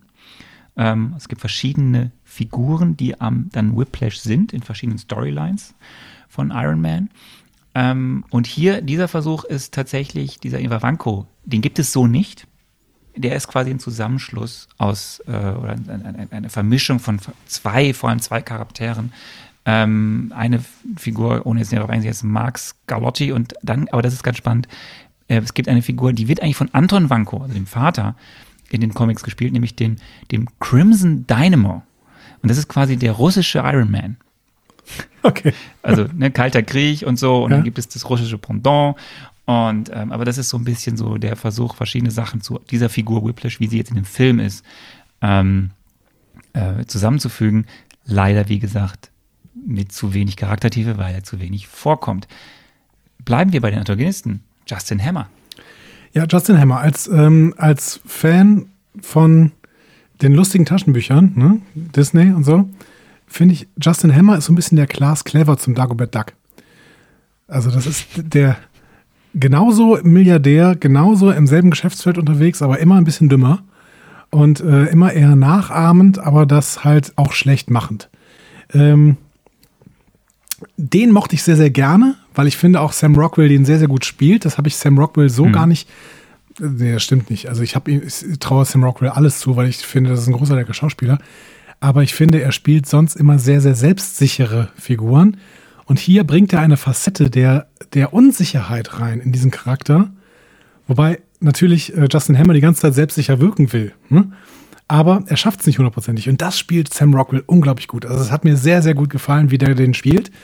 Der war unangenehm, unangenehm sich anzuschauen, ne? weil er so unerfolgreich ist, weil, weil man immer denkt, okay, ähm, ich weiß, was du willst, aber du schaffst es gerade nicht. Ne? Und genau das, das wollte ähm, John Favreau, glaube ich, hier auch ähm, darstellen. Und äh, das hat Sam Rockwell auch sehr, sehr gut gespielt. Hat mir sehr, sehr gut gefallen. Ähm, ist aber, also jetzt bin ich sehr, sehr gespannt. Ich finde, Justin Hammer ist auserzählt. Ja, äh, du, ja, will ich sofort, da stimme ich dir zu.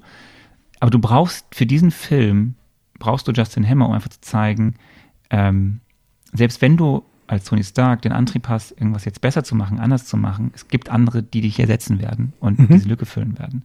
Und ähm, auch hier, kleiner Exkurs zum Comic, es gibt den Justin Hammer da auch sehr viel ausgeprägter in den Comics weil er dort, er ist auch, er ist ja übrigens viel älter, ist auch ein Brite, deswegen war mal die Überlegung, ob Al Pacino den spielt und nicht Sam Rockwell.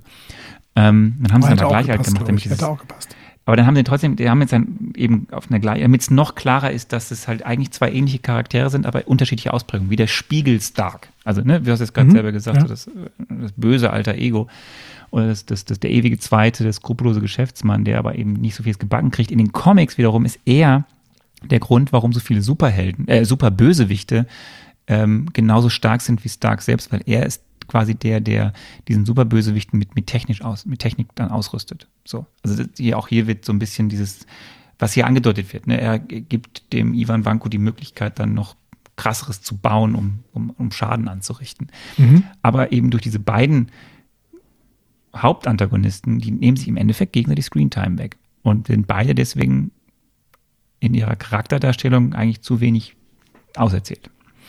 Oder zu wenig in diesem Film erzählt. Ja, da würde ich ja noch nicht mal recht geben. Also ich, ich glaube auch, Justin Hammer hätte nicht mehr funktioniert, als er jetzt dargestellt worden ist. Also ich, da fand ich es ganz gut, dass der so wenig Screentime hatte. Bei äh, Ivan Vanko hätte es uns vielleicht ein bisschen geholfen, noch mehr über ihn zu erfahren, um einfach auch ein bisschen noch mehr darin reinzukommen, dass vielleicht in der Geschichte zwischen Anton Vanko und ähm, Howard Stark, ist es auch ein Howard? Der Vater? Howard Stark, ja. Ja. Das ist alles, alles Howard. Alles Howard. Alles Howard. So, ähm, das, also ich glaube, man wollte uns ja erzählen, dass in der Geschichte zwischen Anton Vanko und Howard Stark eigentlich Howard Stark der Böse ist.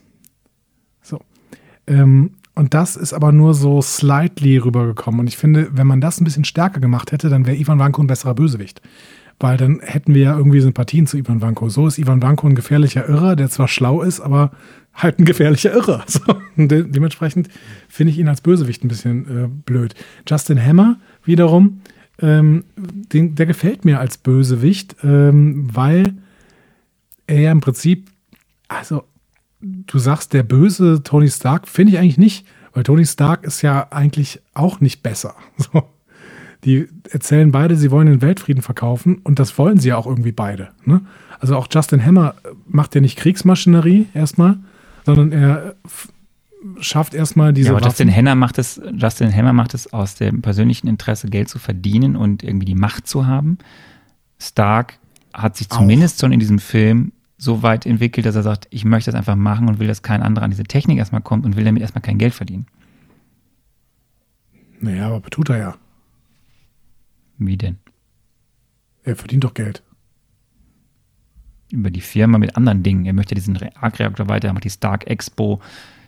So, er ist eh reich, er hat Geld genug. Ja.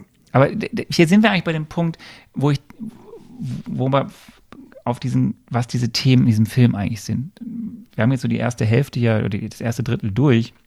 Das endet dann ja quasi in Monaco mit, mit der Szene in dem Knast, wo dann die beiden aufeinandertreffen, was auch eine starke Szene ist, wo ja auch man hier schon noch merkt, dass trotzdem ja Vanko viel mehr weiß, als Downey denkt. Und er weiß ja auch von der Vergiftung und, und äh, das ist sehr, sehr spannend. Und einfach mal jetzt zusammengefasst, was allein jetzt aufgemacht wird in diesen ersten 30, 35 Minuten, und das hast du ja gerade schon angedeutet, das ist echt viel.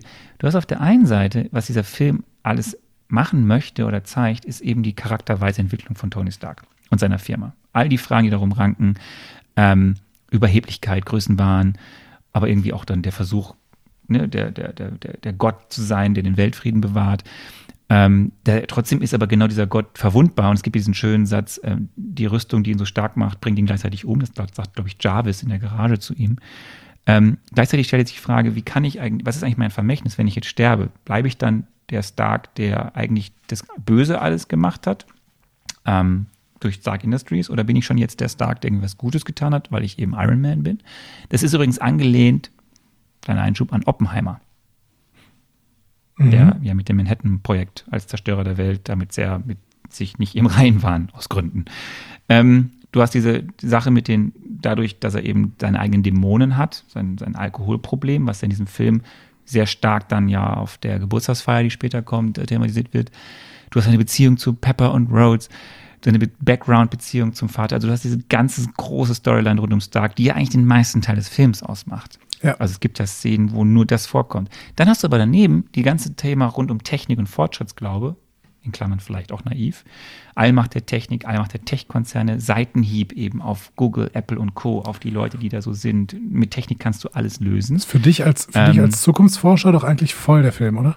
Super spannend, weil das ist total krass, weil natürlich auch allein durch dieses Dark Expo, dieses Stadt der Zukunft und mit Technik können wir, das ist natürlich so lustig, so dachte man ja total lang, alles kann man durch Technik lösen. Wir wissen, das ist nicht so und auch, auch die tollsten Konzerne, die denken, Don't be evil, der Spruch von Google. Wir wissen, Google ist alles, aber nicht don't be, also sie sind halt evil in vielerlei Hinsicht.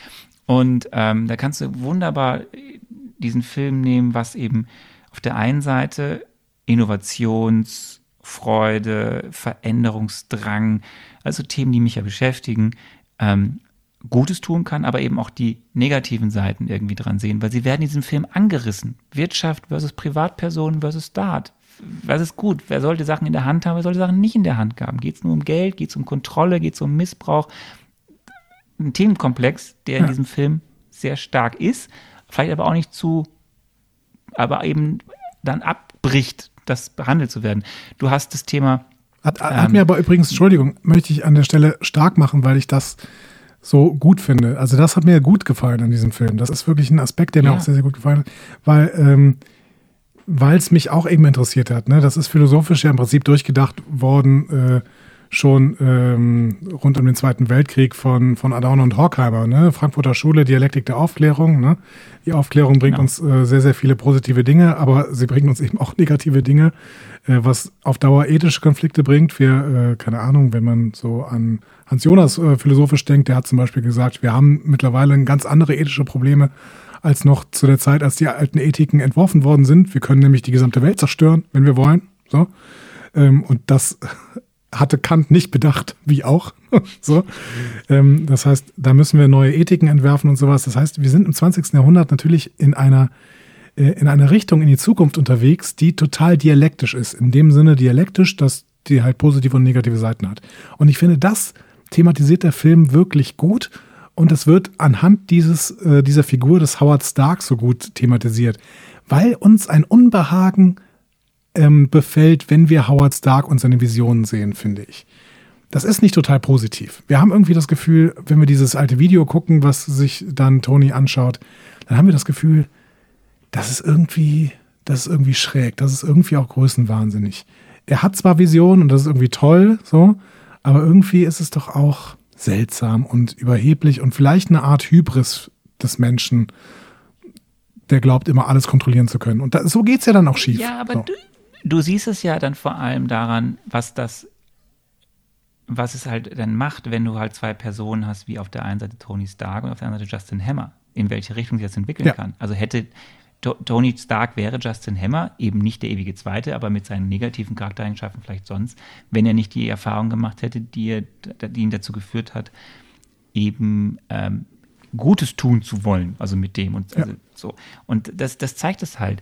Und ähm, das, du brauchst halt aber all diese Charaktere, du brauchst die Politik, gespielt durch Senator Stern, du brauchst diese, diese beiden Unternehmer, du brauchst das Militär im Hintergrund, äh, du brauchst diesen, diesen Übervater Howard Stark, den wir auch noch häufiger sehen werden. Auch da verrate ich nicht zu viel, ähm, weil natürlich wichtig spielt, wichtig ist fürs MCU, was, was mit ihm alles so drumherum rankt.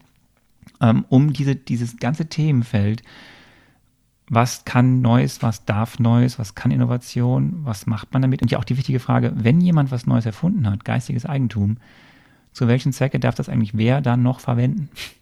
So, also total spannende Fragen. Ist das Voll. dann für die Allgemeinheit? Äh, macht, halt man, hält man da die Hand drauf? Alles Fragen, die wir ja heute bei den, auch bei den großen Plattformen, Facebook etc., Co. oder bei anderen technischen Dingen einfach haben. So. Voll. Und, Und- ähm, Aber ja. wenn du jetzt gerade bei den vielen Themen bist, muss ich halt auch wieder hier die andere Medaille ziehen und fragen, das, sind, das waren noch längst nicht alle Themen. Eben, Dann kommt genau. ja noch das MCU Worldbuilding dazu, was in diesem Film ja auch noch betrieben wird, nämlich hier Genau. kommen ja dann viele Querverweise auf das, was aufgebaut wird.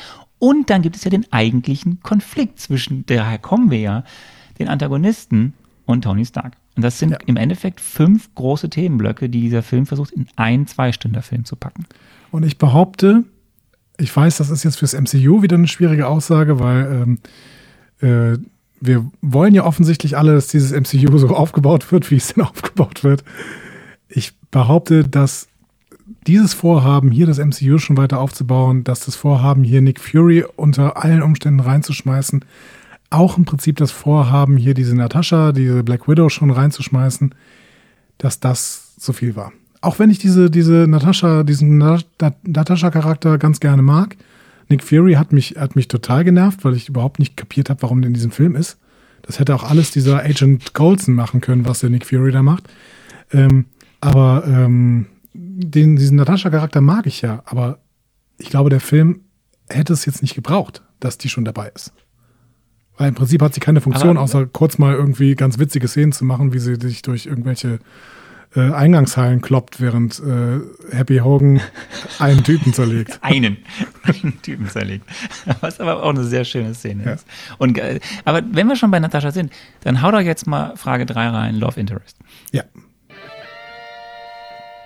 Ich glaube, es gibt weiterhin einen etablierten Love Interest, nämlich Pepper Potts, die ihre Verbindung zu Tony Stark weiter ausbaut.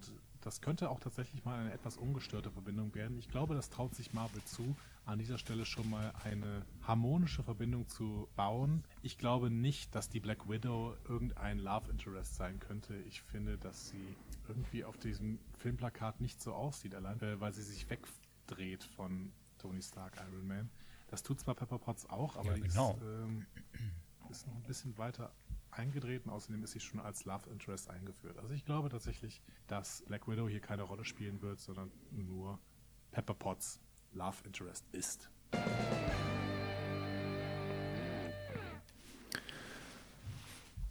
Ja, und der Film hat mir ehrlich gesagt nicht so richtig viel anderes klar gemacht. Er hat mir aber auch nicht klar gemacht, ob Pepper Potts überhaupt noch Love Interest ist.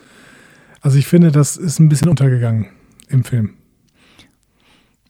Ähm, also was Pepper Potts angeht, finde ich, dass es schon eine Weiterentwicklung ist, wie sie die Beziehung zwischen den beiden ist.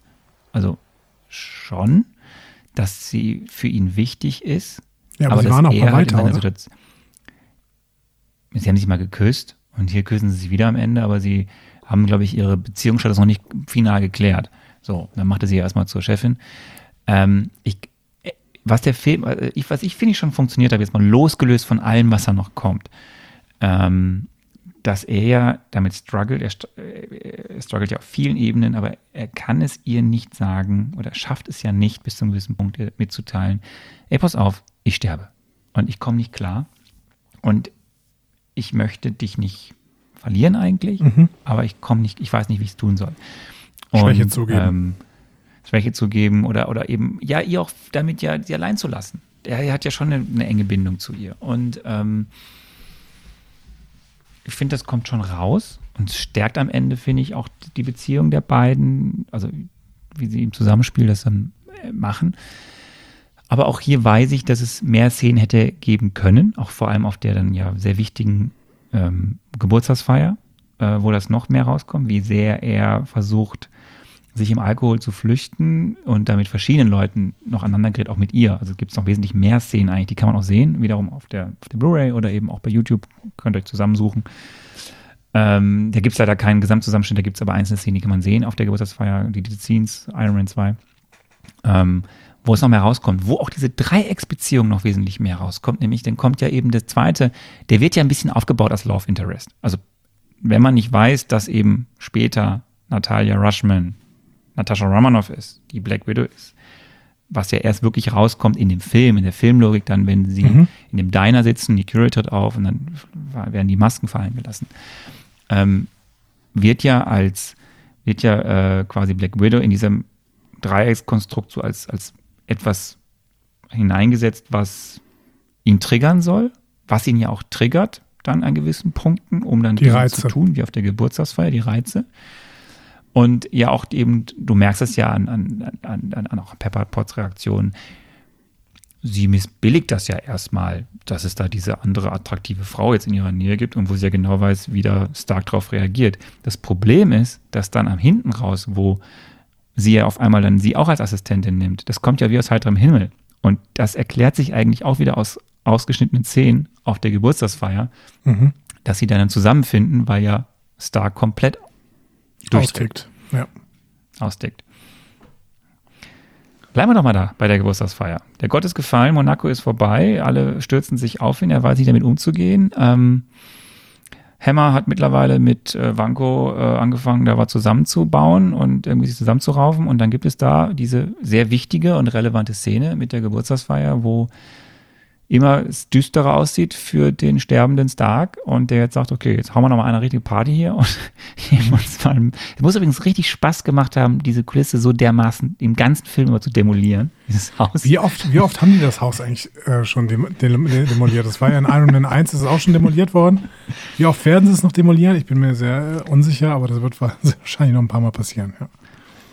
Ja, und dann eben die ähm, ja, Geburtstagsparty mit den, ähm, ja, er, er, er betrinkt sich total, kommt da sehr nah ran an, an, an die Dämonen, die auch Iron Man in den Comics hat. Also gibt es auch so eine, sogar eine, eine Storyline, die heißt ähm, Demons, Demons, äh, hab's aufgeschrieben, äh, genau, Demon in the Bottle.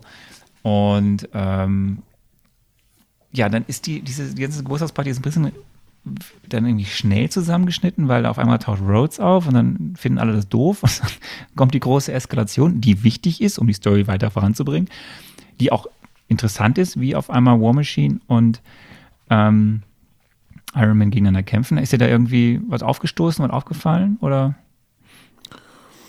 Nö, das war halt, war halt Popcorn-Kino, ne? Die haben halt mit, miteinander gekämpft. Ich fand ganz schön, dass jetzt äh, Rhodey, auch wenn er jetzt nicht mehr von Terrence Howard gespielt wird, aber alles gut, ähm, dass der jetzt auch seine Maschine hat und dann haben die halt ein bisschen gekämpft. Ja.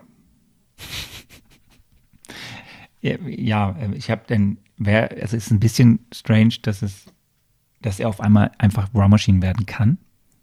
Also es wird ja höchstens im ersten Film angedeutet, dass Das eventuell, dass Tony für ihn, also Tony für eine Rüstung macht, wo er einsteigen kann, aber dass er einfach jetzt so einsteigt und damit losfliegt, ist halt interessant, weil ja eigentlich alles irgendwie geschützt sein soll. Es wird dann nochmal später angedeutet im Diner, wo ja auch Natascha Romanoff sagt so, ja, ja, hast du toll geschützt, floh einfach Rhodey weg. Ähm, aber es ist halt für den, für den Film eine, eine wichtige Szene, weil jetzt ist halt, also ja, von allen Seiten hat sich das irgendwie zugespitzt, persönlich, der Druck von der Politik, er ist nicht mehr der Gott, er kann den Weltfrieden nicht mehr schützen, das alles geht den Bach runter, er schafft, er glaubt dann, sein Vernächtnis ist irgendwie, hat doch nichts gebracht. Und ähm, jetzt ist er am Boden und jetzt kommt ja der relevante letzte Teil quasi für ihn, die Läuterung oder das, wie es weitergeht, auch mit dem Vater und die anderen Storylines, die dann da fortgeführt werden mit, ja, am Ende mit dem Kampf. So. Mhm. Ähm. Ja. Da haben wir Film auserzählt. nee, aber das ist jetzt so, ähm, es, jetzt ist im Endeffekt die, ja, jetzt äh, über Umwege dann die Info mit, mit, ähm, mit, mit seinem Vater und dann ja vor allem sein, sein Weg der Erkenntnis, um aus dem Loch wieder rauszukommen, über verschiedene Wege, genau. Genau, er baut einen, einen neuen Arc-Reactor quasi, äh, der aber jetzt nicht mehr Arc-Reactor, glaube ich, heißt. Ne? Ähm, auf jeden Fall baut er so ein neues Ding und ich hatte, ich hatte das ja äh, Gott sei Dank bemerkt übrigens. Ne? Ich habe das äh, Mhm. am Filmplakat gemerkt, dass äh, das jetzt dreieckig ist, das Ding. Ne? Habe ich gut hingeguckt beim das Filmplakat. Ist, das ist sehr, sehr gut. Er hat ja dieses neue, also das neue Element, äh, die äh, Stark Expo, die äh, Howard Stark, sein Vater, da ja quasi ähm, nur gemacht hat, um darüber zu verstecken, Mhm. äh, dass es da ein neues Element gibt, wo er dann ja noch diese Worte, übrigens sehr spannend, hier wird ja angedeutet, dass Howard Stark auch Alkoholiker war, wie auch in den Comics, ähm, weil er dann trinkt dann ja irgendwann so und, und spricht dann ja in dieser etwas gelösteren Stimmung dann ja über dieses Video seinen Sohn an. Ähm, und ja, dann findet Stark halt dieses äh, Element über diese Umwege. Und hier kommt übrigens jetzt mein, deswegen könnten wir jetzt eigentlich zum Marvelous Movie Moment kommen. Hier kommt mein Marvelous Movie Moment. Willst du den erst erklären oder soll ich erst nochmal meinen prognostizierten Marvelous Movie Moment? Mach mal deinen erst. Okay, gut. Glaube, der Marvelous Movie Moment ist der Moment, in dem klar wird, dass der Iron Cowboy eben doch kein Protagonist, sondern ein Antagonist ist. In dem der Iron Cowboy so mächtig geworden ist durch die Unterstützung der Menge, dass Tony Stark eingreifen muss.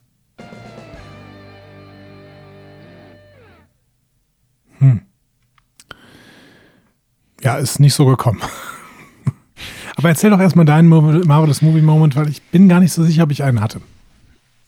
Ähm, hier, also wir haben ja vorher schon, die saßen ja auf der, also erst im Diner, dann auf der Terrasse mit Nick Fury äh, und dann Mhm. kommt ja Agent Coulson, Ja. der wunderbare Clark Gregg, der da schon so geile One-Liner äh, One raushaut mit, äh, ich guck dann Super Nanny, wenn du hier irgendwie sauber am Boden liegst, weil ich dich teasern musste, weil du nicht weggehst.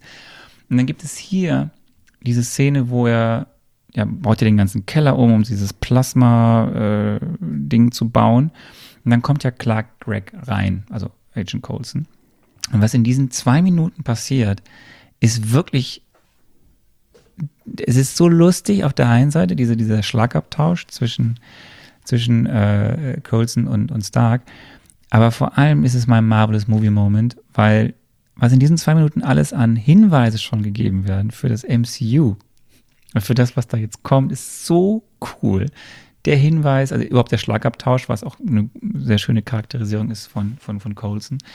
Ähm, dann holt er dieses Schild raus, was halt das Schild von einem, einer wichtigen weiteren Figur sein wird, die im Laufe äh, des MCUs, äh, erinnert sich, ne? dieses runde Schild, was so ein bisschen kaputt ist, was Ja, Stark ich, nutzt, äh, um es unter also- die Röhren zu schieben. Sprechen, sprechen wir über den rosa Elefanten im Raum. Ich glaube, es ist doch äh, das Schild von Captain America. Captain? America, genau, ist das Schild von Cap. Und ich Ähm, frage mich die ganze Zeit, Übrigens, das, das ist ja was, was ich nicht checke, warum dieses Schild auch bei Falcon and the Winter Soldier äh, vorkommt. Aber gut, das werde ich irgendwann kapieren wahrscheinlich. ja, es kommt dann. Aber viel wichtiger ist, warum ist das Schild in den persönlichen Sachen von Howard Stark? Wahrscheinlich, weil. Howard Stark auch Iron Man äh, Amer- Captain America ausgestattet hat. Will ich nur tippen. Oder Ja, muss, du musst noch zwei Howard Filme Stark warten. auch Captain America. Nein. ähm, oder dieser schöne Spruch, äh, Fabulous Fury Freak Brothers. Also, und dann, dann auch dieser Hinweis auf einem, ein, ein, einer Sache, die da in, in New Mexico, dieses Problem in New Mexico. So, also in diesen, in diesen zwei, anderthalb, zwei Minuten, diese Dynamik zwischen diesen beiden Personen und diese, diese total vielen Querverweise Mhm. auf das, was jetzt kommt, mit dem, was eh schon ist, rückblickend betrachtet, so toll. Ähm, weil, weil das passt dann irgendwie alles zusammen, dieses Worldbuilding. Das ist, äh, das ist mein Marvelous Movie Moment. Also diese, dieses, diese kurze Szene eigentlich nur, Mhm. ähm, die aber so viel, da kommt sehr viel raus, was das MCU angeht, äh, was, was großen Spaß macht, ja. Ja, wie gesagt, ähm, ich weiß gar nicht, ob ich einen hatte. Ähm, wo du gerade diese New Mexico-Szene ansprichst, es könnte bei mir fast die Post-Credit-Szene gewesen sein, die bei mir der Marvelous Movie-Moment war, weil ich das wirklich schön fand. Ähm, weil auch ich mag diese Figur des Agent Coulson. Ich habe ja eben schon gesagt, ich finde, Nick, Nick Fury hat in diesem Film im Prinzip keine Rolle.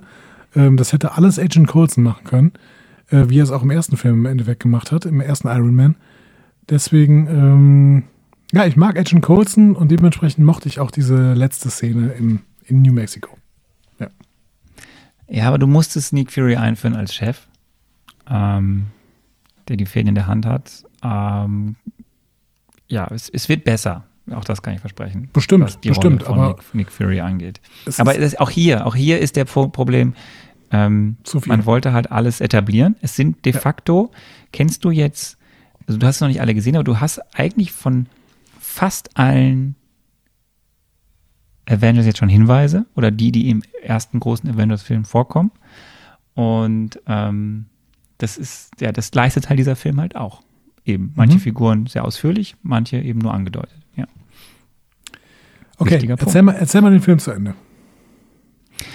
Wir haben, Tony hat sein Problem gelöst, ist jetzt wieder Iron Man. Zwischenzeitlich hat Hammer die War Machine Drohne jetzt mit allen Waffen, die er so hat, ausgerüstet. Ähm, Ja, Ist ein bisschen im auch, Clinch auch mit- übrigens dieser, es dieser, ist, ist äh, großartige Szene. dieser Kuli-Drohne da, die sein großes, sein großer Favorit ist. Ja. Aber auch diese Szene, wo er da steht vor, vor Rhodes und irgendwie das verkauft und ähm, äh, das ist schon sehr gut, sehr, sehr lustig von Sam, Sam Rockwell da gespielt und äh, zeigt auch nochmal diese, äh, diese, diesen Irrsinn mit diesen ganzen Waffen und diese, diese Verherrlichung und so. Es ist, äh, ja, es macht, macht großen Spaß. Klaas clever. Und dann geht es ja, dann geht, dann geht es ja in den finalen Kampf. Ähm, Vanko macht jetzt sein Ding. Äh, Also äh, Ham- Hammer ist auf der Stark Expo, will er die große Show abziehen. War Hammer Machine Time und Hacker großer- Time quasi. Hammer Time und Hacker Time. Und ähm, dann geht halt äh, alles schief. Äh, Hammer wird in den Hintergrund gedrängt und äh, ja, ähm, Vanko lässt die Drohnen fliegen und möchte so viel zerstören, wie es geht, aber vor allem den Iron Man zerstören. Und ähm, dann gibt es die finale Schlacht, wo War Machine, also die, die, die Szenen an sich sehen ja gut aus. Es ist halt am Ende so, also im Vergleich zu dem, wie ikonisch diese Szene war im, äh, beim, beim Rennen und wie irgendwie Mhm. auch irgendwie äh, interessant, lustig die Szene war im Haus, ist halt das, was in einem Biodom passiert. Das ist ja so ein, so ein Bio, Ja. Bio, also ist ja so ein. Weil, So hast du es eigentlich mitbekommen, dass das, dass die Stark Expo auch wie es so präsentiert wird von Howard Stark, lehnt sich ja an an Walt Disney, wie er Epcot, diesen Freizeitpark, also diesen Teil des Walt Disney Worlds Freizeitpark mal präsentiert hat.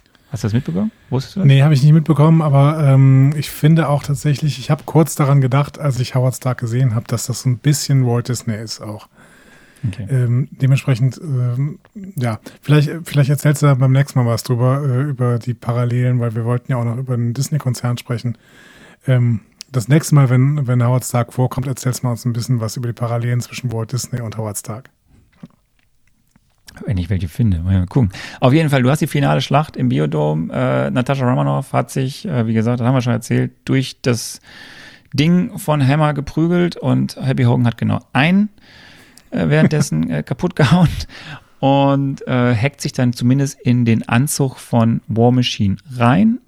Sehr schöner Schlagabtausch dann zwischen äh, Pepper Potts und äh, äh, Tony Stark dann über dieses Computerbildschirm, was übrigens komplett improvisiert war. Ah, und cool. ähm, dann werden die Drohnen irgendwie ausgeschaltet und dann kommt es zum finalen Kampf mit ja, Whiplash, der wenigstens klüger ist als seine früheren Gegner, weil er noch so einen Selbstzerstörungsmechanismus in alle Drohnen gebaut hat und in ja. letzter Sekunde kann äh, Stark äh, seine Pepper retten. Wobei diese finale Schlacht am Ende halt gar nicht, also mich hat sie dann nicht so berührt, weil es am Ende sehr unspekt, also die, gerade dieser letzte Move, der letzte Kampf mit Ivan Banko mhm. ist irgendwie, also er war, ich fand ihn stark bis zu dem Zeitpunkt, wo er wieder persönlich die Bildfläche betreten hat. Ja, ich fand, ja, ich fand die finale Schlacht war auch ein bisschen unübersichtlicher. Du wusstest überhaupt nicht, wie viele Drohnen jetzt noch unterwegs waren. Vor allen Dingen, weil diese, ähm, der stark Expo-Auftritt, äh, der, der Expo-Auftritt von äh, Hammer war ja auch selber ein bisschen unübersichtlich. Und hier haben wir Navy und hier haben wir, äh, keine Ahnung, die ganzen Abteilungen. ja, du hast halt die vier großen Streitkräfte der, der Amis. Und wie viele Drohnen waren das die ganze Zeit? Da muss man die ganze Zeit mitrechnen, wie viele, wie viele Drohnen denn da noch sind, um die auszuschalten. Die standen zehn, ne? Zehn pro, pro oder ich weiß nicht. Es waren okay. auf jeden Fall viele. Ja. Ja, keine Ahnung. Das war dann irgendwann ein bisschen unübersichtlich. Ist aber nicht so schlimm. Ich habe mir, ich mochte das eigentlich in diesem Biodom da. Ähm, ja. Es sah wieder gut aus. Also die Effekte genau. waren wirklich wieder State of the Art. Ja, und Zeit ich mochte die Diskussion zwischen die Diskussion zwischen ähm, Iron Howard und äh, ähm, Iron Man. Hey, hier unten stehen wir doch total doof. So, komm mal mit nach da oben. So. Und ja, schade, dann war es zu spät. Also das, ich mochte da so ein paar Dialoge durchaus. Aber ähm, da ich muss ehrlich zugeben, zu diesem Zeitpunkt hat mich der Film so ein Stück weit schon verloren gehabt, weil, ich, weil er einfach mir zu viel gibt, dass ich dann irgendwann nicht mehr verarbeiten konnte. Also bestimmte Sachen habe ich dann einfach gesagt, ja, nicht auch noch das. So. Das sind alles okay Elemente, aber doch packt es doch nicht alles in einen Film irgendwie. Der will einfach, will einfach zu viel, ja. Genau. Ja. ja. Wenn wir es zu Ende bringen, Debriefing zwischen Fury und Stark. Mhm. Ähm, Stark soll erstmal Consultant sein und nicht direkt ja. mitmachen. Jetzt macht übrigens die Post-Credit-Szene aus Hulk, die ja keine Post-Credit-Szene war, in Hulk auch Sinn, weil da kommt er ja und soll quasi dort Consultant-mäßig mit dem. Ja, soll nur beraten. Äh, äh, wie heißt er denn nochmal? Äh, mit äh, General Ross sprechen. Und ähm, dazu aber noch mehr, da kommen wir gleich noch zu. Und das Lustige ist übrigens auch hier, hast du ja im Vordergrund diese TV-Bilder von dem Halt-Inzident von der Schule. Also die, mhm. die, sind da auf dem Screen zu sehen. Deswegen ist auch hier wieder wichtig, dieser Film spielt zeitlich vor und während Incredible Hulk.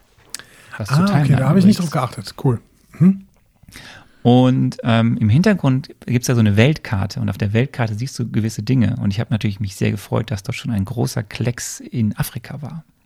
Aber auch dazu dann zu gegebener Zeit mehr. Okay.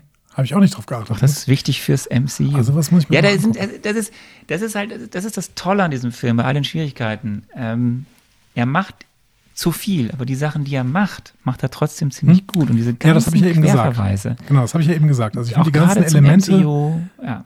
die ganzen Elemente, die dieser Film äh, zeigen möchte, die sind alle okay. Es ist nur zu viel. Ja, und dann haben wir diese Post-Credit-Szene am Ende noch mit dem äh, Hammer in New Mexico. Ähm, und da ich weiß, was der nächste Film ist, den wir besprechen werden, kann ich mir gerade ganz gut vorstellen, von wem dieser Hammer ist. Ich weiß nur nicht genau, wie die äh, einen Gott hier in diese äh, Geschichte einbauen wollen. Aber dazu später mehr am nächsten Marvelous Marvel Mittwoch. Ähm, wir haben auch noch ein paar Fragen offen. Genau. Frage Stan Lee. Ja, ich habe ähm, Folgendes gesagt.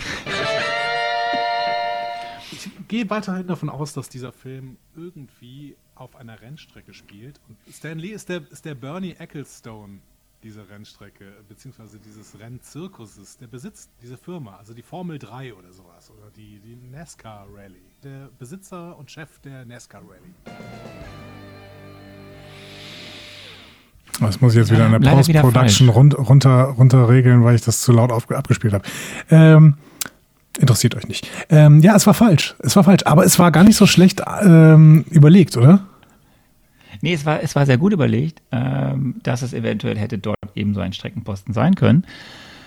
Ja, aber er war halt äh, kein Streckenposten. Du hast ihn aber erkannt, oder? Ja, ich glaube, er war Larry King, oder? Habe ich es richtig, hab ich das Er war richtig Larry gesehen? King. Ja. Er war, er war Larry King auf der Stark Expo. Übrigens eh sehr spannend, wer da alles auf der Stark Expo rumgerannt ist. Neben äh, Stan Lee als Larry King ist da auch äh, Larry Allison rumgerannt, wenn du weißt, wer Larry Allison ist. Nee. Gründer und CEO von Oracle. Okay. Übrigens hat Oracle auch Product Placement gemacht. Ich habe nur wieder Audi äh, Product Placement gesehen. Ähm, dann war noch ein äh, Seth Green. Kennst du den, Seth Green? Ich kenne Seth, Green. Ja. Ja, er der, der ist ganz kurz zu sehen. Ganz kurz auch auf der Stark Expo im, im Aufzug zu sehen. Ich glaube, es ist ein Okay. Aufzug. Ist mir nicht Also aufgefallen. es sind ja eh ganz viele ganz kurz gesehen. Und dann hast du ja weitere Cameos wie Elon Musk hatten wir ja schon, Christine Amanpour hatten wir, haben wir da irgendwie Bill O'Reilly äh, ist mal auf dem Screen Amanpour spielt mit. Ja, Christine Amanpour ist die Reporterin, die sagt, äh, schafft es denn äh, überhaupt hier, der uns noch zu beschützen? Ach, Die hatte auch eigentlich mehr Szenen, die taucht eigentlich auch auf der Geburtstagsfeier auf und hat eine viel größere Rolle, weil sie mit, mit, mit Pepper verbandelt ist. Ist aber alles rausgeschnitten. Die kenne ich, Schade. Amanpour kenne ich nur tatsächlich, ich bin vielleicht, vielleicht bin ich blöd, weil ich die vorher nicht kannte, aber ich kenne die nur von der US-Wahl. Ähm, denn bei der US-Wahl habe ich natürlich tagelang CNN ge geguckt und ich weiß, dass Amanpour irgendwie eine äh, Samstagabend-Talkshow hat auf CNN. Die heißt auch Amanpour. Ja, aber die ist eine ganz große, bekannte äh, äh, Reporterin gewesen, die durch die Welt gereist ist und Keine viele. Sachen gecovert hat. War, war mir vorher Äh, kein es, Begriff. gibt, es gibt noch eine. Die Antonia ähm, Rados der noch- USA, oder? Ja, ich würde sagen, dann doch noch ein bisschen größer. Noch größer als Ähm, Antonia Rados? Das kann nicht wahr sein. Es gibt dann noch, ein- noch ein Cameo, ähm, der vielleicht noch äh, ganz interessant ist. Es, der DJ auf der Geburtstagsfeier von Tony Stark ist äh, DJ AM, äh, DJ Adam Goldstein. Und das ist eigentlich ein sehr bekannter DJ oder war ein bekannter DJ, weil er ist äh, verstorben 2009. Ähm, deswegen wurde, ich glaube, hinten raus ist der Film auch ihm gewidmet. Das nur mal so ein bisschen. Okay. War mir auch kein. Begriff. Also ich habe den ja mehrfach wahrgenommen, weil ich meine, Tony Stark redet ja auch ständig mit dem, äh, auch wenn er nicht antwortet. Aber ähm, ich kannte ihn nicht, genau. Du hast mich noch gefragt, welche Rolle oder Funktion dieser Film im MCU Ja. spielt. Ähm, und da habe ich Folgendes gesagt. Es werden hier mehrere neue SuperheldInnen eingeführt, nämlich einerseits Black Widow und andererseits Iron Howard, die jetzt auch zum Kreis der Avengers zählen, ab diesem Film. Und dementsprechend wird die Idee, dass es eine Superheldengruppe geben wird, die ja schon angespielt worden ist im ersten Iron Man, beziehungsweise in der Post-Credit-Scene des ersten Iron Mans, die wird hier weiter ausgebaut. Das heißt, wir bekommen langsam eine Ahnung, dass es eine Superheldengruppe geben wird, die Recht und Ordnung in die Welt bringen wird. Eins plus. Nicht schlecht, oder? Hast du, hast du gut erkannt. Und das ist tatsächlich Das- die, also wenn man, wenn man zusammenfassen möchte, ist das die Funktion dieses Films, oder? Im MCU. Das ist die Funktion dieses Films und das ist, was ich am Anfang, ganz am Anfang gesagt habe. Vielleicht erinnern sich manche noch so, ungefähr vor anderthalb Stunden. Ähm, Kevin Feige hatte jetzt wirklich den Hut auf. Da gab es keinen mehr, der da mitgeredet. Er hatte das komplette Backing. Er war jetzt Chef auch von Marvel Studios. Und ähm, er wusste halt, ich möchte da und dahin. Ich habe jetzt noch die und die, die Charaktere irgendwie oder die, der Handlungsstrang irgendwie so, die Elemente irgendwie ähm, ja, zu darzustellen und ich muss das und das alles jetzt in diesem Film packen, weil sonst kriege ich das nicht hin, bis die erste Avengers ist. Und ja, es ist am Ende eines der zentralen Punkte dieses Films und das ist halt einer, der diesen Film zu, zu viel macht. Und das ist übrigens auch der Grund, warum John Favreau keine Lust mehr hatte, Regie, Regie zu führen. Weil Favreau wollte halt wesentlich mehr die Charaktergeschichte von Iron Man weiterführen, was mhm. er ja zum großen Teil geschafft hat. Das ist ja auch der Großteil des Films. Wollte aber eben auch gute andere Handlungsstränge, wie eben den, den Antagonisten oder diese Thematiken, die wir alle aufgezählt hatten vorhin, mit, mit, mit, mit Technikglaube oder wem gehört etwas und wollte alles machen, wollte alles vertiefen, konnte es aber nicht und deswegen fehlt ja genau das. Also während ja viel Screentime ist für, für Tony Stark und seine Entwicklung, die wichtig ist, weil sonst funktionieren eben weitere Dinge im Verlauf nicht. Ja. Und hier ist ein wichtiger weiterer Baustein für die Entwicklung und den Weg von Tony Stark. Und genauso ist halt viel Zeit darauf gegangen, viele andere Aspekte des MCUs hier schon mal zu droppen oder anzudeuten. Ja. Aber der ganze andere Mittelteil, was, oder nicht Mittelteil, aber der ganze, ganze Komplex der eigentlichen Geschichte, des Plots, weil im Endeffekt brauchst du eigentlich den ganzen Teil nicht, weil es geht ja doch am Ende nur um Tony Stark. Aber was ja eigentlich die Geschichte ausmacht, der Plot mit dem Antagonisten oder den Antagonisten, der ist halt deswegen leider ziemlich zu kurz gekommen. Dann kann ich gut verstehen, dass äh, John Favreau gesagt hat, ich muss mich hier nicht funktionalisieren lassen, ich möchte schon einen Film drehen, der irgendwie seinen eigenen, äh, sich, sich seiner selbst bewusst ist und seinen eigenen Status hat und sowas und ähm, dass er darauf keinen Bock mehr hat. Also grundsätzlich, dass er irgendwie einen anderen Anspruch als Regisseur hat, als hier so ein Funktionsregisseur rein zu sein. Ja. Es, ich glaube, es ist halt, weil es das Anfang ist, treffen hier noch viele verschiedene Sichtweisen und Ideen aufeinander. Das mhm. wird irgendwann stimmiger, ja. finde ich. Ich werde dich versuchen zu überzeugen, ähm, dass es so ist. Aber hier ist es halt noch extrem ausgeprägt. Hier, dass verschiedene Dinge dieser Film schaffen soll und er kann halt nicht alle gleichzeitig schaffen. Ja. Anne, ich muss dir sagen, ich glaube, ich habe nicht nur diese vorletzte Frage, welche Rolle Funktion spielt der Film im MCU, unglaublich gut be beantwortet, sondern ich erinnere mich auch, dass ich äh, Frage 7 unglaublich gut beantwortet habe. Wir werden Und sehen. Die Frage war, ist es denn besser als der erste Teil? Ist es ein gutes Sequel? Ich glaube, dass der erste Film besser ist als dieser hier, auch wenn seine Rolle im MCU wichtig ist. Aber ich habe das Gefühl, dass der Film ein bisschen zu viel möchte. Und das haben natürlich Fortsetzungen oft so an sich, dass sie aufbauen an den Stärken von Teil 1 und dann irgendwie zu viel von diesen Stärken reinbauen, weil sie irgendwie das Gefühl haben, ah, das waren die Stärken von Teil 1, die sind gut angekommen und dementsprechend machen wir jetzt ganz viel davon, von diesen Stärken. Und ich glaube, das wird dieser Film auch tun. Gleichwohl wird er eine wichtige Rolle im MCU spielen, aber der schlechtere Film sein. Jo. Würde ich so sehen. Auch weiterhin. Dann machen wir deine, Be dann machen wir deine Bewertung. Bewertung, äh, ja, ich habe mir tatsächlich was überlegt. Ich glaube, dass es eine 3 Minus ist für mich. Boah, okay.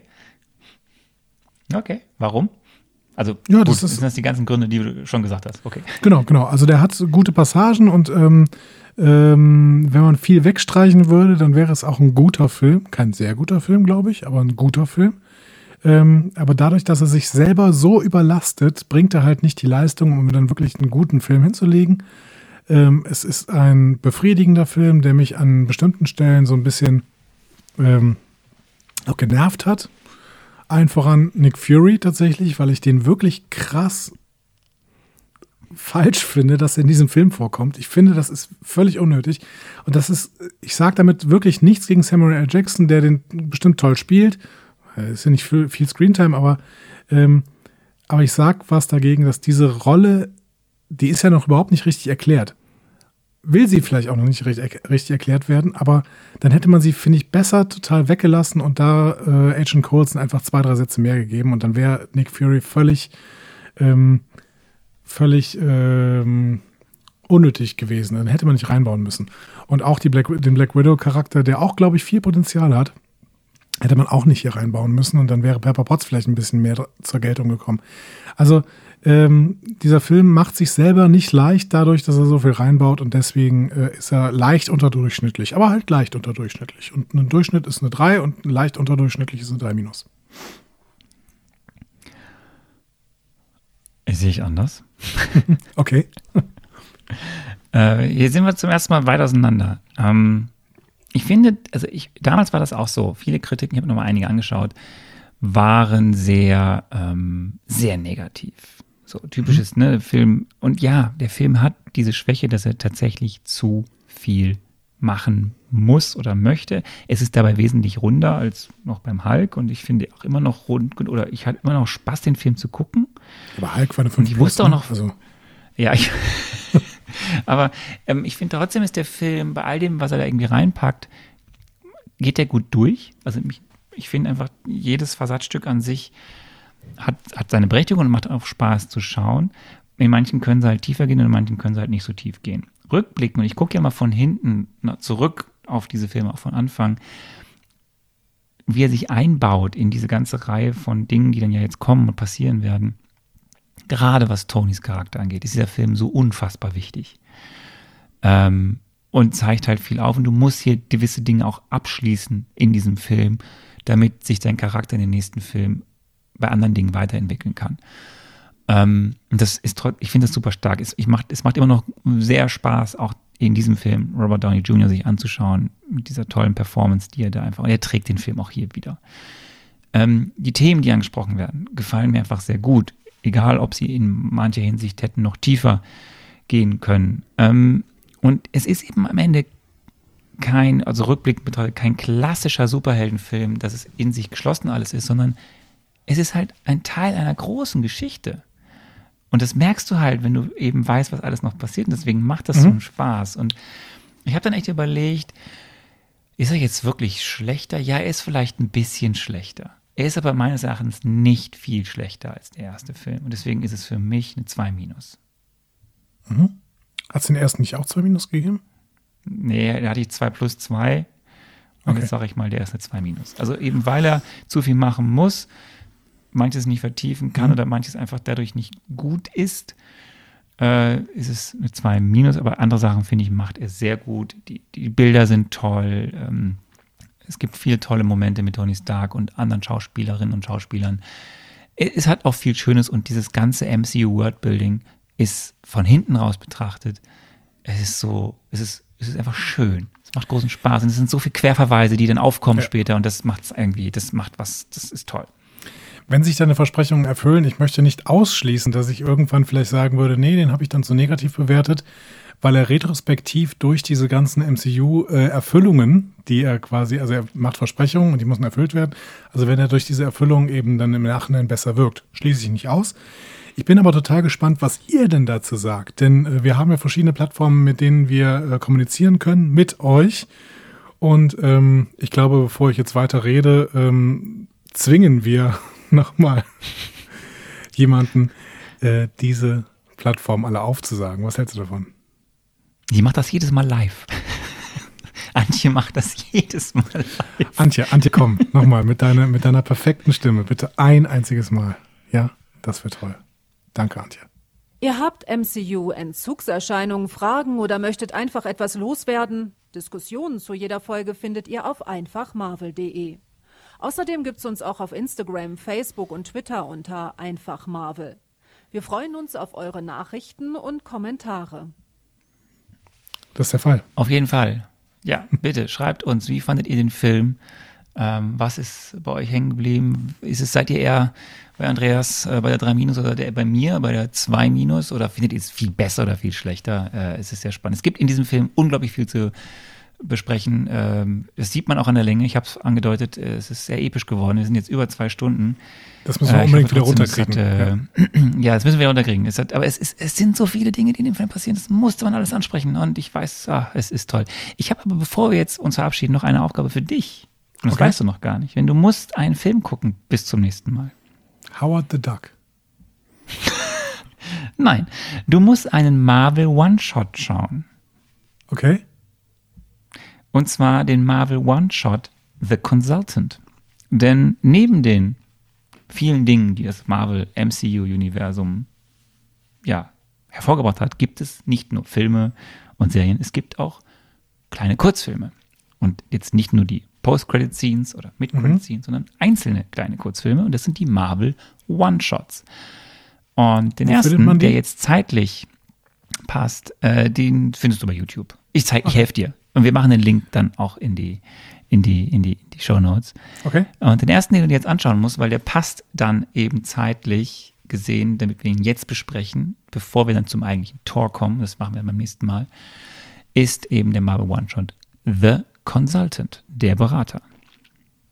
Alles klar. Gehört zum Mach ich, MCU. mach Muss ich. gucken. Wir verlinken ihn und ihr guckt das bitte auch. Ne? Wer die Hausaufgaben nächste Woche nicht hat, der darf nicht teilnehmen. Richtig. So, dann machen wir jetzt schnell fertig. Es ist spät und wir sind zu lang. Sehr, sehr gut. Äh, gute Nacht, guten Morgen, äh, guten Tag, äh, was auch immer ihr gerade macht. Äh, macht es mit äh, Inbrunst und mit Leidenschaft. Und wir freuen uns äh, darauf, euch nächste Woche wieder zu hören am Marvelous Marvel Mittwoch. Bis denn. Wir sagen ciao.